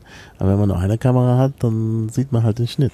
Aber ich kann dir aus Erfahrung Hüpft sagen, der Kopf hin und her. Ja. Es geht auch, wenn man sich Mühe gibt, mit Mhm. einer Kamera gut, weil ich bin, ich habe tatsächlich auch schon so das eine, so das eine oder andere Räuspern Mhm. oder auch mal ein einzelnes Wort, wo ich irgendwie haspel oder irgendwas rausgeschnitten Mhm. oder auch was, bei- was bei mir in der Werkstatt sehr oft passiert, das Werkzeug runterfällt, Mhm. Was Ja. natürlich im Ton dann lautes Klirren oder irgendwas ist, was Mhm. unangenehm auch ist, Ja. gerade für Leute, die mit Kopfhörern hören. Ja. Genau. Und man kommt da tatsächlich mit sehr viel Sachen echt durch. die nicht auffallen. Es fallen natürlich viele Sachen auf, aber Mhm. mit ein bisschen Mühe. Ja, aber gut, du bist dann nicht zu sehen. Äh, Nicht ich immer, denke an zu. die Influencer, die sich selbst dauernd filmen. Ja, Und da sieht man halt immer das Hin- und Herspringen des Kopfes, wenn ein Schnitt ist. Ja. Während wenn du äh, andere Sachen filmst, dann geht das natürlich auch mit den Schnitten äh, Ja. relativ gut, weil äh, ja, das, das geht halt. Wenn Ja. die Gegenstände dann nicht hin und her springen, ist es ja okay. Ähm, was benutzt du denn für ein Schnittprogramm? ich verwende aktuell äh, KDN Live. Mhm. Das ist jetzt vom äh, KDE-Projekt, Pro Projekt, den ihr Videoschnittprogramm. Mhm. Also äh, die meisten werden jetzt KDE nicht kennen. Wer Linux verwendet, wird wahrscheinlich KDE kennen. Das ist ja eine der beiden großen Linux-Desktop-Umgebungen. Mhm. Gibt ja GNOME und KDE.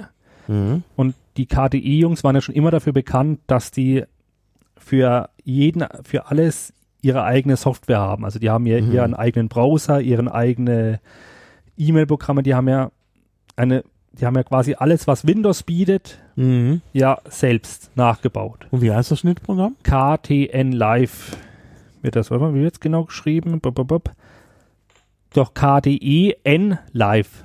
Also K, also Karten Live, keine Ahnung, wie man es jetzt genau ausspricht. KDEN Live. Also KDE wie KDE. Und dann N Also- Live. Äh, Konrad Dora Emil Nordpol. Genau, und dann Live. Als ein Wort. Mhm. Das ist, ja, das war, ich habe einige Videoschnittprogramme ausprobiert. Also mir ging es jetzt erstmal darum, dass ich eins habe, das mir eigentlich keine Lizenzgebühren kostet. Mhm. Mhm. Viele verwenden natürlich äh, Adobe Premiere, Mhm. aber ja. ich möchte jetzt nicht ein paar hundert Euro jedes Jahr für Nee. eine Software ausgeben müssen. Nee, und dann im Abo-Modell. Oh nö. Nee. Und es gibt echt eine große Auswahl an guten, kostenlosen äh, Programmen, die mehr oder weniger gut gepflegt sind. Mhm. Bietet da nicht auch YouTube was? Die haben doch dieses YouTube Studio. Ja, aber das YouTube, äh, man hat im YouTube Studio ein bisschen die Möglichkeit, äh, Videos nachzubearbeiten. Also man hat zumindest die Möglichkeit zu beschneiden, mit Musik zu unterlegen und Sachen äh, unkenntlich zu machen. Mhm. Aber diese, also gerade, ich glaube, die waren früher, konnte man mehr machen, aber in der aktuellen Version ist man eigentlich sehr eingeschränkt. Also, Mhm. um jetzt ein, so ein richtiges Video, mal so einen richtigen Schnitt mit Überblendungen und so zu machen, Mhm. da bietet jetzt YouTube selbst aktuell keine Möglichkeiten. Erstaunlich, das wäre ja gut. Wenn die das anbieten würden, dann. Ja, aber da haben die gerade nichts. Und ja, und wie gesagt, ich habe mich für KDN Live entschieden, weil es, finde ich, einen sehr großen Funktionsumfang hat und vor allem einfach simpel zu bedienen. Mhm. Also für ein Videoschnittprogramm simpel zu bedienen. Mhm. Wobei, wenn man mal einmal in so einem Videoschnittprogramm drin ist, kommt man auch leicht in andere Videoschnittprogramme rein. Mhm. Mhm. Ja, es gibt ja noch andere Alternativen. Ich habe, äh, wie heißt OpenShot, also Open, Mhm. Scha- OpenShot, äh, habe ich eine Zeit lang verwendet. Mhm. Äh, das ist auch ein Open Source Videoschnittprogramm. Ja. Und dann habe ich jetzt noch ein paar andere mal immer wieder mal ausprobiert. Aber ich bin jetzt einfach auf KDN Live hängen geblieben. Äh, vor allem das Schöne ist, es gibt es nicht nur für Linux, es gibt auch Mhm. einen Windows-Port, der gut funktioniert. Zumindest Mhm. jetzt in den neueren Versionen. Die älteren Versionen hatten immer wegen die, äh, den Drang, öfters mal abzustürzen. Wobei die Projektwiederherstellung zum Glück sehr gut funktioniert. Mhm. Ja. Ja. Aber ich meine, der Markt ist, ist voll. Es gibt mittlerweile Videoschnittprogramme für Android, die Mhm. ein, die teilweise sogar kostenlos sind, die einen vollkommen ausreichend großen Funktionsumfang bieten. Ja.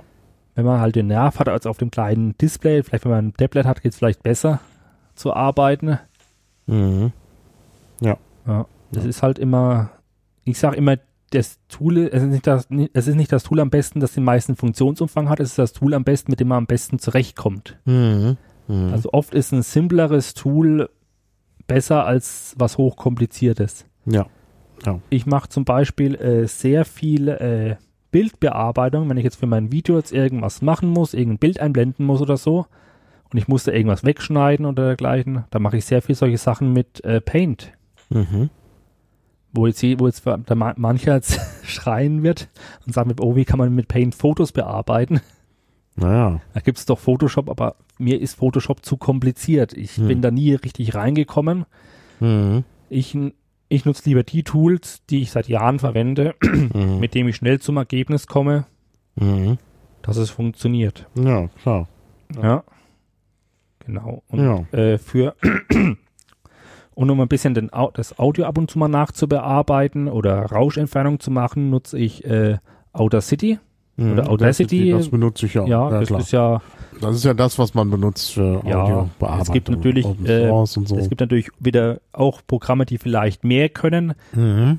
Aber es ist simpel zu, zu benutzen. Und was ich bei solchen Programmen, die irgendwie jeder nutzt, sehr schön finde, ist, man findet halt auch auf YouTube unendlich viele Tutorials, mhm. wie etwas verwendet. Wie verwende ich die Rauschunterdrückung? Wie verwende ich den äh, Kompressor? Wie verwende ich dies und jenes? Mhm. Naja.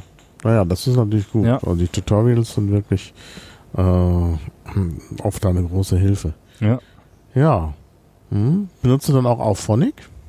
Nein, sagt mir jetzt gerade nichts. Ja, Auphonic benutzen natürlich die Podcaster alle. Ja. Äh, das ist so eine Plattform und es gibt auch äh, äh, Software, ähm, äh, mit der man den, den Sound verbessern kann. Ja. Und das ist natürlich wichtig. Rauschenunterdrückung, dass die Stimmen gleich äh, ähm, laut sind und so. Das ist eigentlich da eine, eine, tolle Sache und das ist wirklich auch sehr professionell. Ja.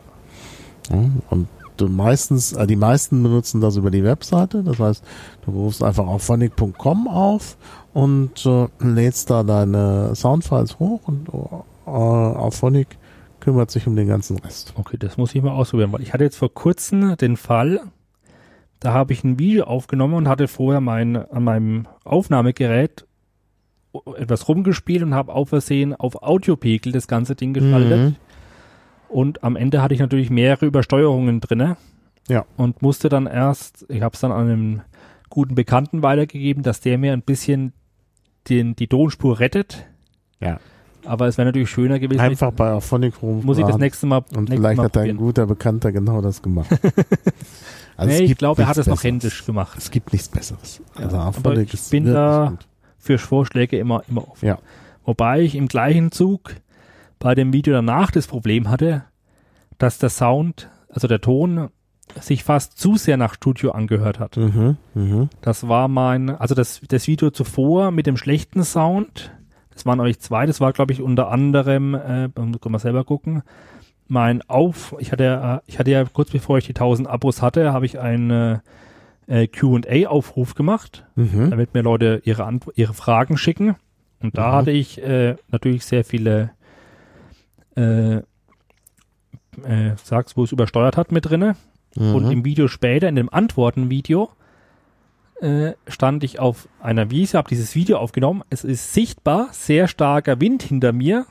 Die Wiese weht und alles. Aber durch mein Audio-Setup, was ich da verwendet habe, ist davon quasi nichts zu hören. Mhm. Es hört sich eher fast schon so an, als, wär, als, als hätte ich das im Studio nachgesprochen. Mhm. Es hört sich sehr, sehr unnatürlich an. Mhm. Ich bin dann tatsächlich hergegangen und habe am Ende mir dann äh, aus der YouTube Auto Library, Library äh, so eine Waldtonspur, so eine Hintergrundgeräuschtonspur runtergeladen und habe die noch sehr leise dahinter geschnitten, hm, um wieder äh, diese Geräusche zu simulieren. Ah, damit ja. das sich nicht ganz so äh, Tonstudio trocken anhört. Ja. Mhm. Also da gibt es auch noch Möglichkeiten. Also YouTube bietet ja doch. Ja, es, YouTube bietet äh, ein, einige Hilfen an. Also wir mhm. können ja kurz über dieses YouTube Studio sprechen, genau. was es hier gibt. Genau. Äh, es bietet einem natürlich erstmal die Möglichkeit, seine, deine Videos zu verwalten, äh, deine, mhm. dann ja. die ganz, deine Thumbnails hinzuzufügen, die Texte, den, also den Titel, die Videobeschreibungen äh, zu machen und noch ein paar die Einblendungen im Video mhm. zu verwalten.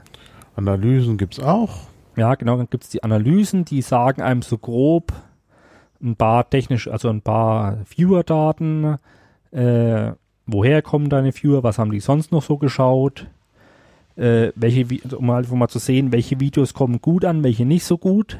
Mhm. Äh, ist für einen kleinen Kanal so semi gut. weil Mhm. bei, gerade bei kleinen, also wenn man Videos hat, wo nur sehr wenige Viewer hat, dann steht da oft Daten, ja, es sind nicht genug Daten vorhanden. Mhm. Äh, aber wenn man, wenn man, wenn man dann mal Videos hat mit mehr Zuschauern geht's. Mhm. Genau, dann kann man seine Kommentare verwalten. Was eine Funktion ist, kann ich gleich mal dazu sagen, äh, die nur gut für kleine Kanäle funktioniert. Diese Mhm. Funktion, die hier geboten wird, wie das aktuell gehandhabt wird. Mhm. Da hat sich vor kurzem äh, Fran Blanche von FranLab, weiß nicht, ob du den YouTube-Kanal kennst. Nee. Das ist eine amerikanische äh, Hackerin, also ich würde es ja, würde es mal als Hackerin be be bezeichnen, Makerin, die hat in den 90er Jahren sich einen Ruf gemacht, weil sie äh, Guitar Battles selbst entwickelt hat, also diese Mhm. tonveränderten Pedale. Mhm. Und die betreibt mittlerweile einen YouTube-Kanal. Und die hatte jetzt vor kurzem ein Video, das echt in die Decke geschossen ist. Äh, das eigentlich nicht, und da hat sie sich beschwert, dass sie eigentlich keine Chance hatte, mit den Komment über die Kommentare Herr zu werden, Mhm. weil äh, um zum Beispiel äh, diese, über, weil du musst ja Kommentare, die jetzt irgendwie von YouTube gesperrt werden, weil die irgendwelche Wörter enthalten, musst du ja überprüfen und gegebenenfalls freischalten, falls sich da YouTube geirrt hat. Und die hätte das gern gemacht, konnte es aber nicht, weil es einfach zu viele Kommentare waren. Mhm. Und- YouTube kann jetzt zum Beispiel keine Funktion hat, alle Kommentare freischalten oder so. Mhm. Muss man alles händisch machen. Das heißt, das ist gut für kleine Kanäle, schlecht für große. Mhm. Aber jetzt gehen wir mal weiter zum YouTube-Studio.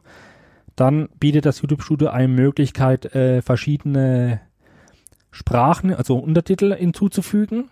Du Mhm. kannst erstmal äh, auf verschiedenen Sprachen deine Videobeschreibung und den Videotitel hinzufügen. Zum Beispiel, was ich bei einigen Videos ja mache, dass ich dann nochmal die Beschreibung auf Englisch und alles mache.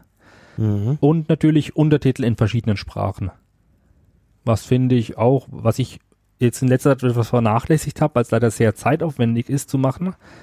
Aber ich habe versucht, einige meiner Videos auf Englisch zu übersetzen und dann zumindest englische Untertitel bereitzustellen. Naja, das ist sicherlich eine gute Idee. Ja, es, YouTube bietet auch die Möglichkeit, das habe ich aber leider noch nicht selber ausprobiert, dass äh, Nutzer, also normale Viewer, Untertitel hochladen können.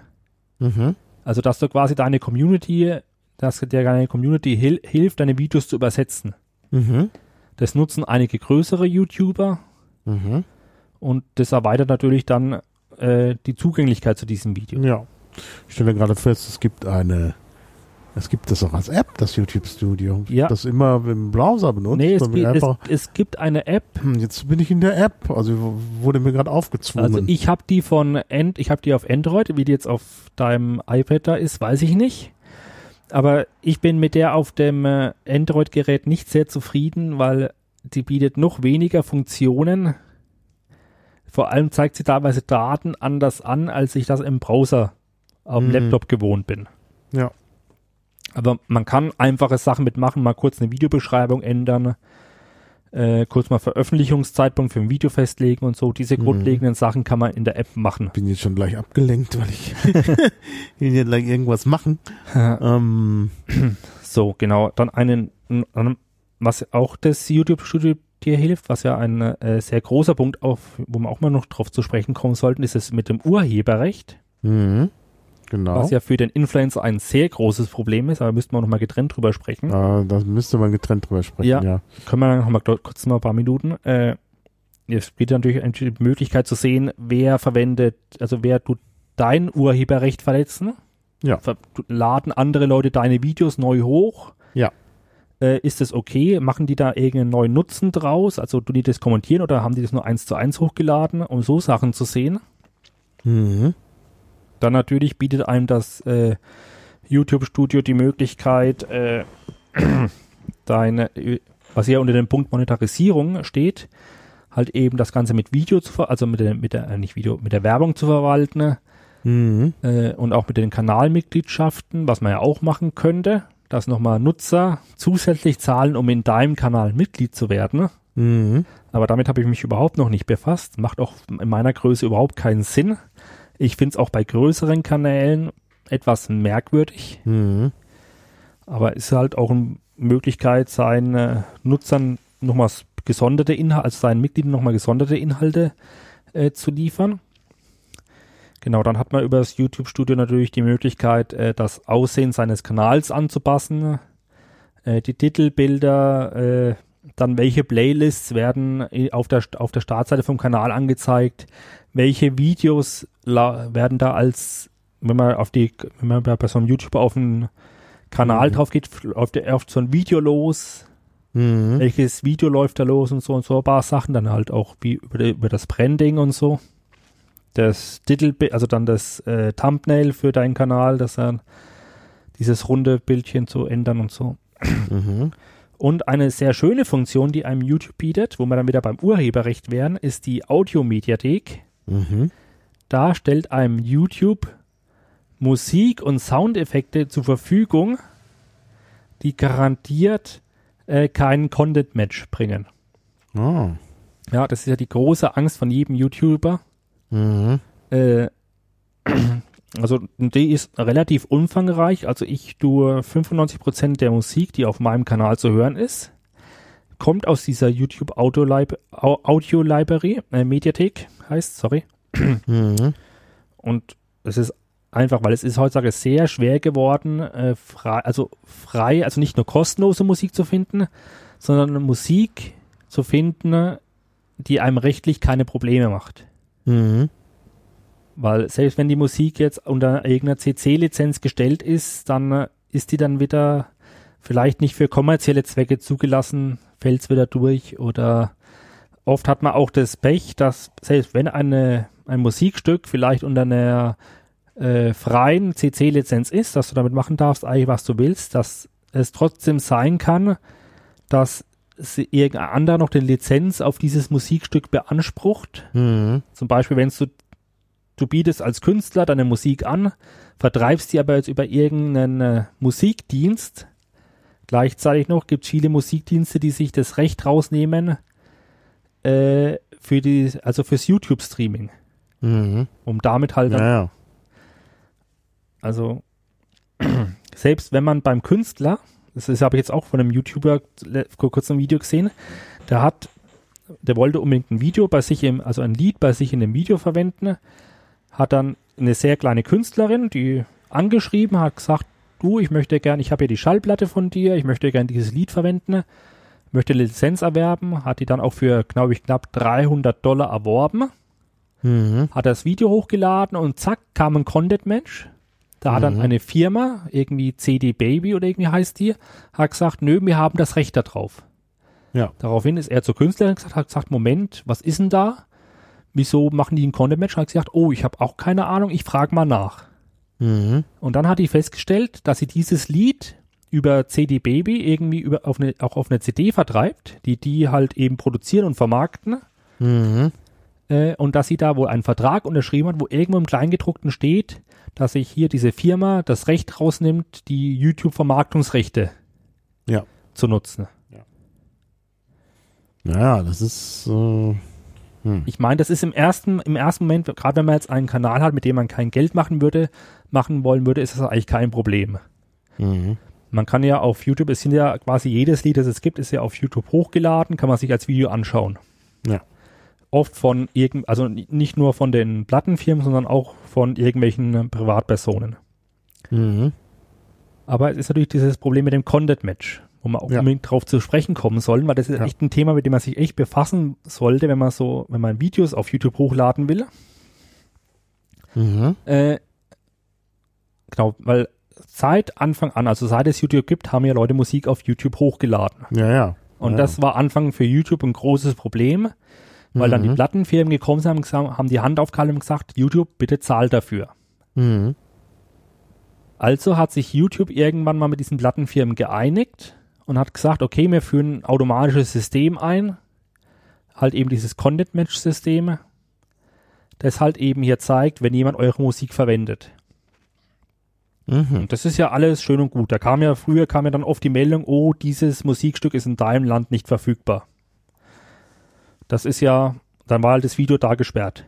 Hm. Aber wo halt jetzt viele YouTuber das Problem haben, ist, in dem Moment, wo so ein Content-Mensch auftritt,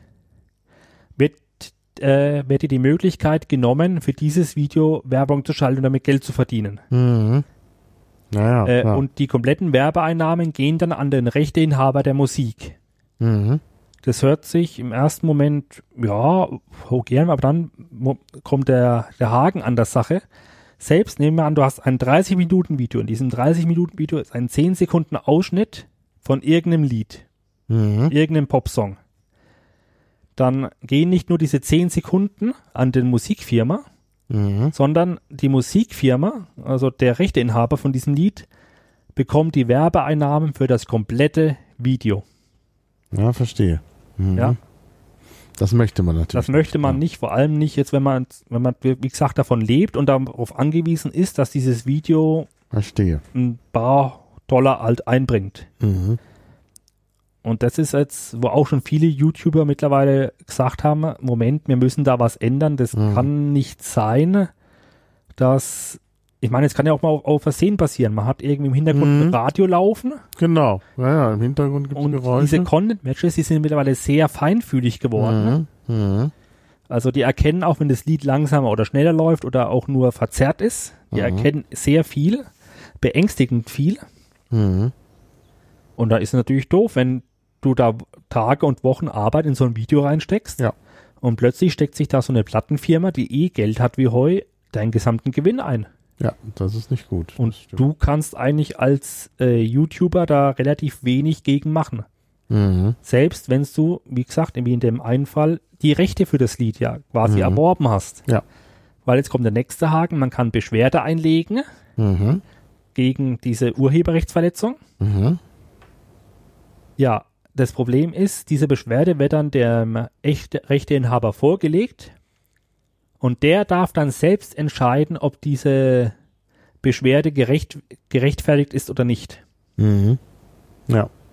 Ja. Und sonst hast du da, also da hast du quasi eigentlich überhaupt keine Chance, weil natürlich der Rechteinhaber immer sagt, nö. Also zumindest, außer er hat selber die Rechte verkauft, für, also für dieses Lied. Mhm. Der sagt natürlich immer, nö, das ist gerechtfertigt, also dass ich da hier die Einnahmen einstreiche. Ja. Und da ist halt eben, ja. Ich meine, es kann natürlich auch dazu kommen, dass dann dein, Lie dass dein Video in verschiedenen Ländern gesperrt wird. Das ist, ja, das ist vielleicht auch das, was, wo man sich auch, selbst wenn man jetzt ein, äh, Videos macht, wo man Musik verwendet und man möchte mit diesem Video kein Geld oder dergleichen äh, verdienen, man sich trotzdem über die ganze Problematik Gedanken machen sollte, weil man natürlich nicht will, dass sein Video dann in verschiedenen Ländern gesperrt ist. Mhm. Also das ist so ein ziemlich kompliziertes Thema, mit dem man sich leider auseinandersetzen muss. Und das geht jetzt nicht nur mit Musik. Äh, Videoclips sind jetzt mittlerweile ja auch ein großes Thema. Ja. Da sind ja zum Beispiel Disney ist da sehr aggressiv geworden in den letzten Jahren und hat äh, gerade auch aus, wenn Leute jetzt kurze Videoclips aus Reviews oder so raushaben, Mhm. und darüber ein eigenes, also weil sie ein Review über den Film gemacht haben Ja. oder so. Und halt eben dieses, diesen Videoclip ja quasi in, eigentlich in einer Art und Weise verwenden, wie du den ja nach dem jeweiligen Recht, ne, meist nach dem amerikanischen Recht ja verwenden darfst. Das ist Mhm. Fair Use, Ja. was ja die Amerikaner haben. Äh, wo jetzt dann im Nachhinein Disney gesagt hat, so nach bei Videos, die schon ein, zwei Jahre online sind, nö, jetzt nicht. Das ist jetzt hier Urheberrechtverletzung. Wir sperren jetzt das Video oder, oder, oder wir nehmen halt die ganzen Werbeeinnahmen von diesem Video weg. Naja, naja. Also, das ist ja mit Video und es geht ja noch weiter. Disney fängt ja jetzt auch schon, zum Glück sind wir auf YouTube noch nicht so weit, aber auf Instagram haben die vor kurzem äh, eine Unterlassungsklage an den Cosplayer geschickt, weil, weil dieser Cosplayer dem Charakter Loki, Mhm. der von Tom Hiddleston in den, im MCU ja gespielt wird, Mhm. sehr ähnlich sieht. Aber Ah. die sehen sich halt einfach nur zufälligerweise sehr, sehr ähnlich, die beiden Menschen. Naja gut, es geht ja beim Cosplay auch dann Ja, äh, aber- da schon darum, dass man Ich weiß, aber nicht nur, es kommt das Lustige, nicht nur wenn dieser Cosplayer als, als äh, die Figur Logi, was er glaube ich, gar, ich weiß gar nicht, ob überhaupt Logi dargestellt hat, aufgetreten ist, auch wenn der einfach nur Bilder von sich selber hochgeladen hat, Selfies Mhm. oder so. Ah, Der hat ja, einfach eine, natürlich der ist einfach ein Doppelgänger, eine verwechselnde Ähnlichkeit. das Und da hat dann natürlich plötzlich Disney gesagt, nö, hier hör mal auf und dir Bilder hochzuladen. Du siehst Hm. einem unsere Charaktere zu ähnlich. schwierig. Ja, ja. was aber eigentlich nicht geht. Ja, aber es ist irgendwie denkt Disney doch, dass es geht. Ja, ja. Und es wird halt in den, es wird halt bei vielen Sachen immer mehr ein Problem. Hm. Man hat auch bei Bildern mittlerweile das Problem, man muss aufpassen, was für Bilder man verwendet. Ja. Da, das ist ja auch für mich das Problem. Ich brauche auch Kapitelbilder Ja. für heute und ich habe schon die ganze Zeit zwischendurch mal überlegt, was ich nehme für, für Kapitelbilder. Denn ähm, ja, müssen wir mal gucken, ob vielleicht, ob wir was aus, aus dem Stream, den du aufgenommen Ja. hast, nehmen kannst. Naja, es ist halt immer schwierig. Ja. Ah, und ich brauche halt für jedes Kapitel ein Bild. Ja. Und am besten quadratisch, was jetzt wieder bei unserem Stream schwierig wird. Und ich brauche halt auch ein Startbild. Und es ist wirklich wichtig. Ja. Und da ist, äh, wenn man die Bilder nicht selber macht, das ist man, ganz, ganz schwierig. man muss eigentlich nicht nur das, man muss eigentlich das Video und alles drumherum heutzutage an seinem Video also selbst produzieren. Mhm. Ja. Es gibt ja auch viele YouTuber, die jetzt hergehen, die produzieren ihre Musik selber, die, wenn sie irgendwelche Bilder haben, verwenden die ausschließlich Mhm. nur noch Sachen, die sie selber, ge Ja, ja. selber gezeichnet, fotografiert etc. haben, um einfach Mhm. So wenig wie möglich Angriffsfläche für irgendwelche äh, Rechtsanwälte und dergleichen Mhm. zu bieten. Ja, ja. Es klar. ist echt ein großes Problem geworden. Mhm. Genau. Naja, das wird immer, immer schwieriger. Und jetzt, da können wir gleich noch politisch werden, da haben wir noch das ganze Problem mit den Upload-Filtern und so. Naja. Ja, das Ja. wird das, das, das nächste Thema. Wenn du was hochlädst, zum Beispiel das von dir produzierte Video und das passt nicht in die Upload-Filter, dann ist plötzlich Schluss mit Ja. lustig, ne? Also das, Ja. da tut man sich als so kleiner Kanal, ich glaube, das glaube ich auch das Problem dann für die großen Kanäle später. Mhm. Ja, ja. Es Ja, wird einfach alle ein immer, immer Problem. schwieriger. Nur ein großer Kanal hat dann möglicherweise die Ressourcen. Ja. Äh, Kleiner nicht. Das ist halt immer das Problem, dass Ja. dann die, die Kleinen auf der Strecke bleiben und damit bleibt auch Kreativität auf der Strecke. Ja. Die Kreativität ist möglicherweise auch bei den Kleinen teilweise höher als bei den Großen. Gut, Ja. ja. gibt es auch große Kreative, aber ja, Ja, ich, ich, ich hoffe ja da, dass sich da in den nächsten Jahren vielleicht im Urheberrecht einfach mal ein Neudenken ansiedelt. ach, das hoffe ich seit, seit vielen ja. Jahren. aber es ist halt, solange Mhm. diese alten Firmenstrukturen der Musikindustrie, der Mhm. Filmindustrie und alles noch da ihre Hand drauf halten Ja. und äh, die Medienunternehmen wie YouTube und dergleichen da noch mitspielen, Mhm. wird es halt einfach sich auch nicht ändern. Ja, ja. Ja. Ja, schlimm. So, wir sind aber, müssen noch ein paar technische Fragen Ja. klären. Also wir haben jetzt hier so ein bisschen geschnitten und, und äh, äh, Tonsynchronisation, da sagst du, gibt's auch entsprechende Programme. Wo, wo, wo findest du die? Also wenn du jetzt sowas synchronisieren willst? Äh, mit Text oder, Also oder der, mit Ton? der gute Ton mit dem schlechten Ton. Also, wir haben also das mache ich ja, das, das mache ich, drüben ist der schlechte Ton. das mache ich zum Beispiel in KDN Live. Ach, das geht da drin. Das geht da drinnen. Ah, ich glaube, okay, ich glaube wusste ich selbst Audacity oder Audacity, je nachdem wie man es ausspricht. Audacity, glaube ich. ja, hat mittlerweile da eine Funktion. Da kannst du einfach sagen, oh, Ah, das hier ist meine Referenztonspur. Mhm. Dann klickst du die an, sagst Referenz, dann rechnet er das kurz durch und dann sagst du, das hier ist meine äh, zweite Tonspur. Dann Mhm. rechnet er die durch durch, guckt nach, ob er Übereinstimmungen findet und äh, schiebt die dann an die richtige Position. Verstehe. Das- okay, alles klar. Das Mhm. funktioniert eigentlich mittlerweile sehr gut. Das einzige Problem, was ich aktuell habe, gerade bei, wenn ich längere Aufzeichnungen habe, äh, die beiden Geräte, meine Kamera und mein Tonaufnahmegerät, sind natürlich zeitlich nicht miteinander synchronisiert, Ja, wie es da schon jetzt im Profifilmbereich ja schon seit Jahrzehnten Genau. übrig ist. Die haben ja so ein Mhm. Funksignal, mhm. das die synchronisiert. Das habe ich nicht. Das heißt, es kann sein, dass die zeitlich nach einer Zeit auseinanderlaufen. Mhm. Aber dann macht man halt einfach einen Schnitt, sagt wieder hier Referenztonspur die andere und lässt, lässt es dann wieder neu synchronisieren. Mhm. Mhm. Denn was man ja nicht haben will und was früher Hm. ein Problem, äh, heute teilweise auch noch, ab und zu sehe ich das, ist, dass es nicht lippensynchron ist. Ja, das Mhm. ist, ist leider immer ein Problem, aber da die Technik funktioniert da mittlerweile sehr gut. Mhm. Ich hatte es jetzt auch schon ein, zwei Mal, dass ich tatsächlich dann meine Tonspur frameweise hin und her geschoben habe, Mhm. weil ich irgendwie, weil der Referenzton gerade Mhm. nicht gut genug war oder der andere Ton, je nachdem, um das Mhm. Ganze zu synchronisieren. Ja, man braucht natürlich dann, dann- möglicherweise als Nutzer auch noch ein gutes, eine gute Abspielsoftware, wo man das dann auch nochmal Ja, nachjustieren kann. also man, es ist halt, Stimmt. gerade so Videoschneiden kann ab und zu mal ziemliches Gefummel werden. Mhm. Wo man echt dann Videos um Frameweise dann weiterschiebt Mhm. und dann wieder abspielen lässt und wieder ein Frame weiterschiebt und einfach mal guckt, Mhm. wie passt's jetzt, wie passt's nicht. Ja. Man hat ja auch selber einen gewissen Qualitätsanspruch, der Genau. auch mit Video zu Video wächst. Mhm. Zumindest bei, bei mir versuche ich das. Und Ja, ja. ja, das ist alles viel Arbeit. Also ich habe schon mit dem Podcast genug Arbeit. Wenn ich jetzt auch noch Video machen würde, meine Güte, dann könnte ich Ja. ja gar nicht mehr. wobei ich muss, Vielleicht, wenn ich irgendwann mal in Rente bin. Ja. Aber dann sehe ich so schlecht aus, dass ich nicht selbst auftreten kann-. Naja. ja, wobei äh, das Videoschneiden geht bei mir, finde ich, relativ flott. Also von den kompletten Mhm.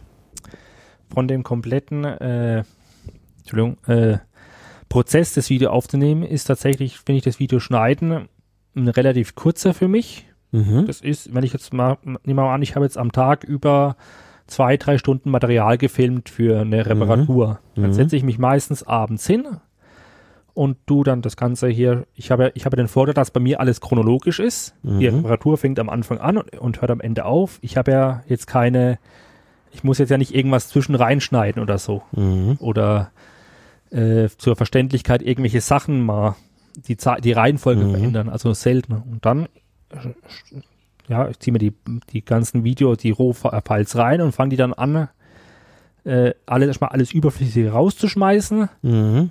Mal das äh, Arschschnitt und dann bleibt ja schon mal ein schöner Rohschnitt übrig und dann wegen meine Übergänge rein, Mhm. bisschen Textüberblendungen und so. Und, Und da kannst du dann auch zum Beispiel, wenn, wenn du dann so einen, so einen Zeitraffer haben willst, kannst du das dann auch da machen. Ja, kann ich auch einfach im, das ist einfach hier von dem, von dem Videoschnipsel Geschwindigkeit anpassen, Mhm. schneller oder langsamer, je nachdem, was man gerade braucht.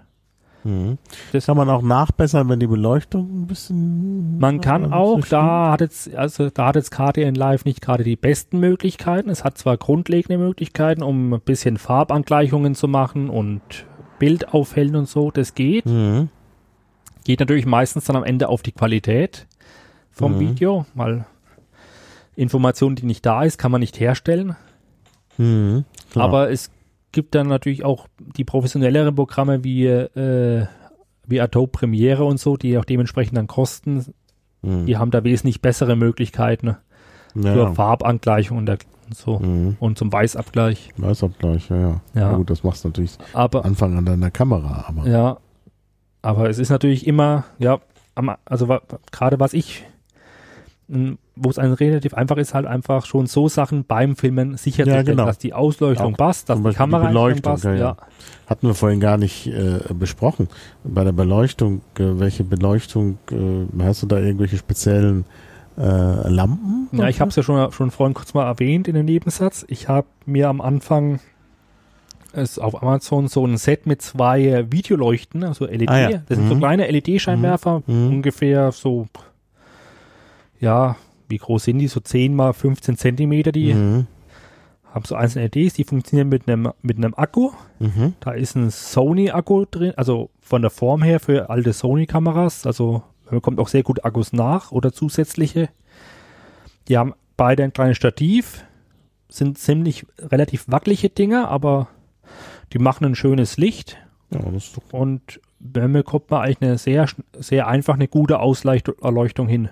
Mhm. Und auch, Ja, okay. Nee, ich wollte nur wissen, weil, weil ich das vorhin nicht so genau mitbekommen hatte, was Ja. du da machst zur Ausleuchtung. weil es ist, je mehr Licht man hat, desto Ja, schöner wird am Ende das Mhm. Bild, desto Ja, weniger ja. verrauscht ist es. Mhm. Ja, das stimmt. Und gerade jetzt beim Autoschrauben ist es doch oft sehr dunkel. Mhm. Ja. Und da bin ich selbst immer erstaunt, wie gut es dann doch diese Scheinwerfer hinbekommen, mit dieser doch in die Jahre gekommenen Kamera da ein schönes Bild Mhm. zu zaubern. Ja, ja. Mhm. Das ist dann äh, ähm, was für ein Format, das Bild? Also, also ich, also die Kamera hier, die ich jetzt hier habe, die nimmt in 1080p auf, mhm. also in 16 zu 9 Mhm. mit 50 Frames per Second. Mhm. Äh, und ja, und das Format, das da rauskommt, ist jetzt irgendein äh, ich weiß gar nicht, was für ein Videoformat das da direkt rauskommt. Die hat jetzt nicht die Möglichkeit, direkt als MP4 aufzunehmen Mhm. oder als WebM wie, an, wie andere Kameras, Mhm. sondern die schickt, die hat irgendwelche merkwürdigen Stream-Dateien, die auch sehr in einem Unterverzeichnis der SD-Karte versteckt sind. Mhm. Ja gut, das ist Aber das so ist, das, das ist eigentlich relativ äh, schnuppe, wo die auf der Karte liegen oder wie die heißen. Äh, bisher konnte jedes Videoschnittprogramm die Dateien ohne Probleme lö äh, lesen und Mhm. bearbeiten. Ja, das ist ja gut. Ja. Ja. Und äh, ähm, gut, dann haben wir es jetzt soweit, dass, dass wir die Post-Production. Hm? Äh, Gibt es noch irgendwas in der Post-Production, was wir vergessen haben?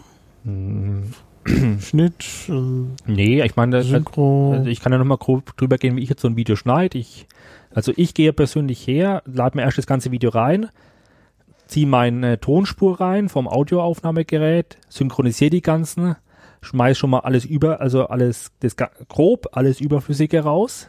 mhm. Äh, ich lasse ja oft die Kamera mal eine, zwei, drei Minuten vorher loslaufen, bevor ich dann das Mhm. Tonaufnahmegerät starte und so Späße. Mhm.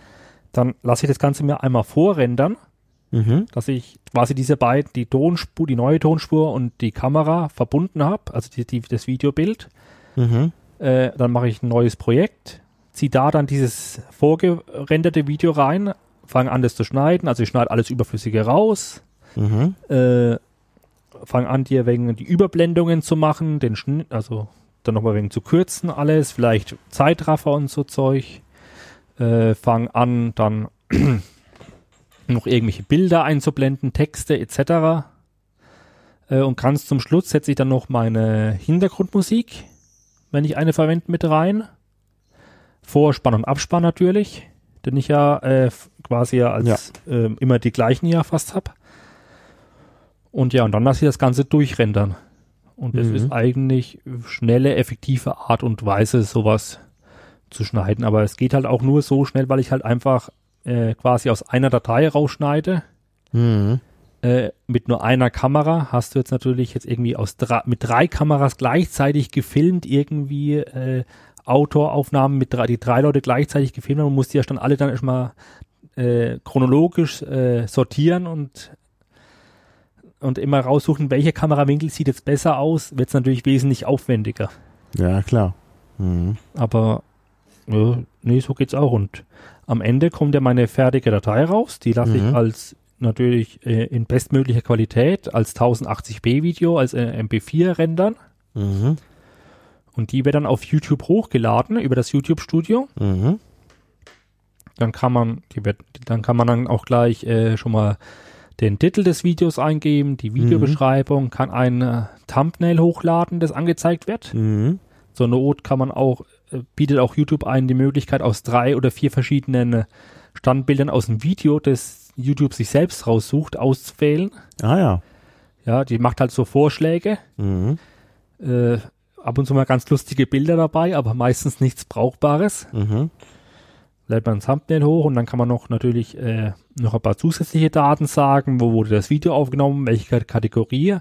Dann auch ganz wichtig, jetzt gerade wegen dem amerikanischen Recht, was ja YouTube ist ja eine amerikanische Firma, Ja. äh, zu sagen, wurde das Video für Kinder produziert oder nicht? Ja. Oder Mhm. ist das Video halt ab 18 oder nicht? Mhm. Noch so, noch so Daten zu machen. Äh, dann wird auch gleich, äh, YouTube macht das jetzt seit neuestem, äh, gleich am Anfang mal so eine grundlegende Urheberrechtskontrolle gemacht. Mhm. Das hat, früher hast du es erst nach wenigen Tagen erfahren. Ja, das ist der Upload-Filter. jetzt, ja, jetzt sagt einem YouTube das gleich, oh, passt nicht. Vielleicht mit etwas Glück sagen sie sogar grob, was nicht passt. Meistens sagen sie einem ja nur, es passt irgendwas Mhm. nicht. Ja, In ja. deinem drei Stunden langen Video, irgendwas passt nicht. Toll. Mhm. Ja, und dann ganz wichtig, ja, dann, dann kann man natürlich, äh, stimmt, äh, noch diese Endcards hinzufügen, also am Ende vom Video äh, auf andere Videos von einem selber hinweisen, beziehungsweise während dem Video noch diese Einblendungen machen, die Mhm. lustigerweise eigentlich nur am äh, Browser, am PC angezeigt werden, aber nicht in den Apps. ja, ja. Das ist immer zum Kopfschütteln. Ja. Äh, und natürlich ganz wichtig, den Veröffentlichungszeitpunkt festlegen. Mhm. Ja. Ob's, also erstmal die Art, ob es ein privates Video sein soll Genau. äh, ob es äh, ein ungelistetes ist. Mhm. Das heißt, man kann es über einen Link teilen, aber jeder, der den Link hat, kann es aufrufen. Ob es Mhm. gleich öffentlich sein soll. Dann gibt's ja noch die Sofortpremiere. Mhm. Dann kannst du ja live mitten im Live-Chat dir die Premiere laufen lassen und gleichzeitig mit deinen Zuschauern kommunizieren. Oder ob es halt eben zu einem gewissen Zeitpunkt erst veröffentlicht werden soll. Mhm. Was natürlich praktisch ist, wenn du jetzt einfach schon mal Videos im Voraus produzierst. Ich habe schon mal drei, vier Videos, sagen wir mal, und ich will, dass jeden Samstag ein Video veröffentlicht wird. Automatisch, ohne dass ich mich selber drum kümmern muss. Mhm. Wobei äh, diese, also quasi diese, dieser Veröffentlichungszeitpunkt festlegen hat auch wieder ein paar Nachteile, weil man hat nicht die Möglichkeit, das Video so lange als angelistet. Also das Video ist so lange privat, also nicht Mhm. über den Link aufrufbar. Mhm. Also es ist eigentlich fast eher besser, wenn man das alles händisch macht und das Video dann, wenn es online gehen soll, per Hand online stellt, damit man es vielleicht vorher anderen Leuten zeigen kann. Es gibt ja oft die Möglichkeit, wenn jetzt der YouTuber Patreon hat, so einen, den sogenannten Early Access zu geben, Mhm. dass dann deine ganzen Patreon-Mitglieder bekommen den Link schon mal vorher, können schon mal vorher das Video angucken, Kommentare etc. Und nach ein paar Tagen schaltest du es für das Rest der Welt frei. Kannst du kurz erklären, was das Patreon ist? Äh, Patreon ist ja äh, ist es eine Plattform, die auch von einem YouTuber gegründet, also von einem YouTuber Schrägstrich Musiker gegründet wurde, also mitgegründet. Und es ist quasi eine Möglichkeit, äh, Creators, also Influencer, wenn wir mal diesen Übergriff nehmen, äh, finanziell zu unterstützen Mhm. mit Gegenleistung. Mhm. Also nicht immer mit Gegenleistung, kannst auch einfach nur so Geld geben. Mhm. Äh, natürlich ist es schöner, wenn, da, wenn du auch irgendeine Art Gegenleistung bekommst. Mhm. Wie gesagt, auf dieser Plattform kannst du dann den Künstler unterstützen oder den äh, YouTuber oder was auch immer Mhm. äh, entweder einfach noch Geld geben oder der YouTuber oder wer auch immer, also in dem Fall jetzt YouTuber, kann dir halt die Möglichkeit geben, äh, gewisse Rewards, also sogenannte Tiers oder wie die das dann nennen, Mhm. zurückzugeben. Der, einer der beliebtesten ist halt eben dieser Early Access, dass man vorher vor allen Mhm. anderen das Video sehen kann. Ja. Oder auch sehr beliebt ist, dass man in den äh, im Abspann namentlich erwähnt wird, vielleicht in verschiedenen Kategorien. Äh, so der typische Preis ist, also so der, so der typische Beitrag ist ja dann meistens so für 5 Dollar oder 5 Euro so in dieser, in dieser Preiskategorie. Dass man dann meistens den Early Access bekommt und gleichzeitig noch im Videoabspann mit erwähnt wird per Text. Mhm. Ja, Ja, interessant. Also das ist, ich, werde ich auch verlinken. Also, ich kannte das schon, aber Ja. das so können wir dann nochmal verlinken, weil das, glaube ich, für Einsteiger in YouTube nicht so ganz unwichtig ist. Nee, es ist, es, also, es ist ein, gerade für, für jemanden, der jetzt vielleicht plant, damit sich finanziell zu unterstützen, seine Reisen zu Mhm. finanzieren, seine Videoproduktion zu finanzieren und dergleichen, ist es eine einfache Möglichkeit, Mhm. äh, Geld einzusammeln, halt eben auch gegen, oder auch einen Mehrwert seinen Mitgliedern ja, ja. zu geben. Ja, ja. Gleichzeitig kommt relativ viel Geld bei dem äh, äh, YouTuber selber an. Mhm. Also die Preise, die da einbehält, sind, glaube ich, relativ human. Ich glaube, ich circa 5% oder so bloß. Also das ist, finde ich, überschaubar. Also du nutzt es nicht. Ich nutze es tatsächlich. Ich habe es seit über einem Jahr. Mhm. Ich habe genau zwei Unterstützer. Mhm. Ich, okay, ich, ich bewerbe es jetzt auch nicht sehr aggressiv wie mancher YouTuber. Mhm. Äh, ich habe ab und zu mal so eine Einblendung, wie ich habe ja das und naja, bisher ist da noch niemand drauf angesprungen. Ja. Ja. Aber ich habe diese Möglichkeit, man kann mich darüber unterstützen. Man kann auch darüber Early Access zu den Videos bekommen, beziehungsweise irgendwann, falls es mal jemand anklickt, auch die Möglichkeit bei mir im Abspann als Unterstützer namentlich erwähnt zu werden. Aber das mit Patreon kannst du nicht machen, wenn du halt äh, einen Veröffentlichungszeitpunkt angibst, weil niemand darauf zugreift. Genau, das ist, das ist nämlich einer der, der Nachteile. Vor allem, du willst ja auch in dem Moment, wo dein Video online geht, willst du es ja auch auf verschiedenen Plattformen kundtun. Mhm. Auf Facebook, Twitter, Ja. Instagram. Genau. Und das musst du halt mehr oder weniger händisch machen. Mhm. Von daher ist es besser, du stellst dir dein Video, dann, wenn du gerade Zeit hast, online, stellst dir halt den Wecker, oh, ich muss mein Video online stellen und dann tust du gleich äh, die ganzen Links in die Welt raus verteilen, damit die Leute auch dein Video finden. Naja. Und wie machst du das mit Padfield, mit Early Access? Ich, also ich meine zurzeit bei den bei den Zweien ist es noch sehr überschaubar, aber ich kann über Patreon kann ich eine kann ich ja so einen Post erstellen. Mhm. Es, es, ist ja quasi sieht aus wie ein Blog, wie ein klassischer mhm. Internetblog, mhm. wo ich halt wo ich halt ja Nutzer drauf habe. Ach, und da kannst du das Video dann einblenden. Da kann ich dann einen kleinen Postbeitrag mhm. schreiben, hier das Video ja. einblenden und kann das halt nur für meine, für, für die Leute, die halt eben quasi diesen Tier haben. Dann ja. freigeben. Dann ja. bekommen die vor den Link, können das auch direkt auf der Patreon-Webseite anschauen. Mhm. Verstehe. Und ja, das ist, es ist eigentlich eine relativ schöne Funktion. Es geht eigentlich relativ ja. einfach zu machen, aber es geht halt auch nur, wenn man den Veröffentlichungszeitpunkt per Hand ja. einstellt. Ja, aber, ja das spricht einiges. Ja, ich habe zum Beispiel jetzt einen, einen, ich verfolge einen größeren YouTuber, einen äh, relativ, also was heißt bekannten, den Techmoan. Mhm das ist ein Engländer, der sehr viele äh, Retro-Audio-Hardware und so vorstellt und äh, bisschen wegen repariert, also vor allem sehr viel kassettenlastige und schallplattenlastige Sachen. Äh, und der tut, bei dem bin ich auch im Patreon drin, also da komme ich auch im Abspann namentlich vor. Und der geht quasi her, der, der stellt immer, immer das nächste Video auf Patreon online und stellt gleichzeitig das letzte Video auf YouTube dann frei. Mhm. Also der macht dann immer, wenn er das immer gleich das nächste weiter, macht dann diesen, also diese, diese Interaktion, dass er für Patreon eins freischaltet und dann für den Rest für YouTube das alte. Mhm. Macht, er, macht, macht er eigentlich immer gleichzeitig. Ja. Weil dann ja. hat er quasi einmal so, ich weiß gar nicht, wann stellt er seine Videos online? Ich glaube meistens so hier, hier am Wochenende hin. Und dann hat er halt irgendwann so eine halbe Stunde, wo er sich mal darum kümmern muss, diesen Patreon-Post zu schreiben und dann auf YouTube das freizuschalten und dann noch auf seinen verschiedenen Quellen äh, kundzutun. Und mhm. dann hält sich das im überschaubaren Rahmen. Ja. Ja. Ja. Ja, und wenn es dann veröffentlicht ist, bist du fertig. Dann bin ich erstmal fertig. Dann ist natürlich, äh, dann es in die Analytics von Google ja. ein, also von YouTube und äh, dann fiebert man erstmal mit und hofft, dass Zuschauer kommen. Mhm. Dass seine Werbe, also dass, dass jetzt die, die Wer also das heißt die Werbung, die man für das Video gemacht hat, auf den Plattformen erfolgreich war, dass hoffentlich man zum richtigen Zeitpunkt veröffentlicht hat, wenn gerade möglichst viele Leute online sind, mhm. die das sehen und ja, dann, dann, dann, dann fiebert man einfach ein bisschen mit, wie sich die Zahlen so entwickeln. Wie gesagt, die sind bei mir eher so mau mhm. aktuell. Wie gesagt, ich bin froh, in 24 Stunden, 100 Viewer. Das ist so für mich die Zielgrenze, die ich mir setze. Schaffe ich, habe ich jetzt bei den letzten zwei, drei Videos nicht geschafft. Ich hatte aber auch schon Videos, die dann in den ersten 24 Stunden 200 Viewer hatten. Mhm.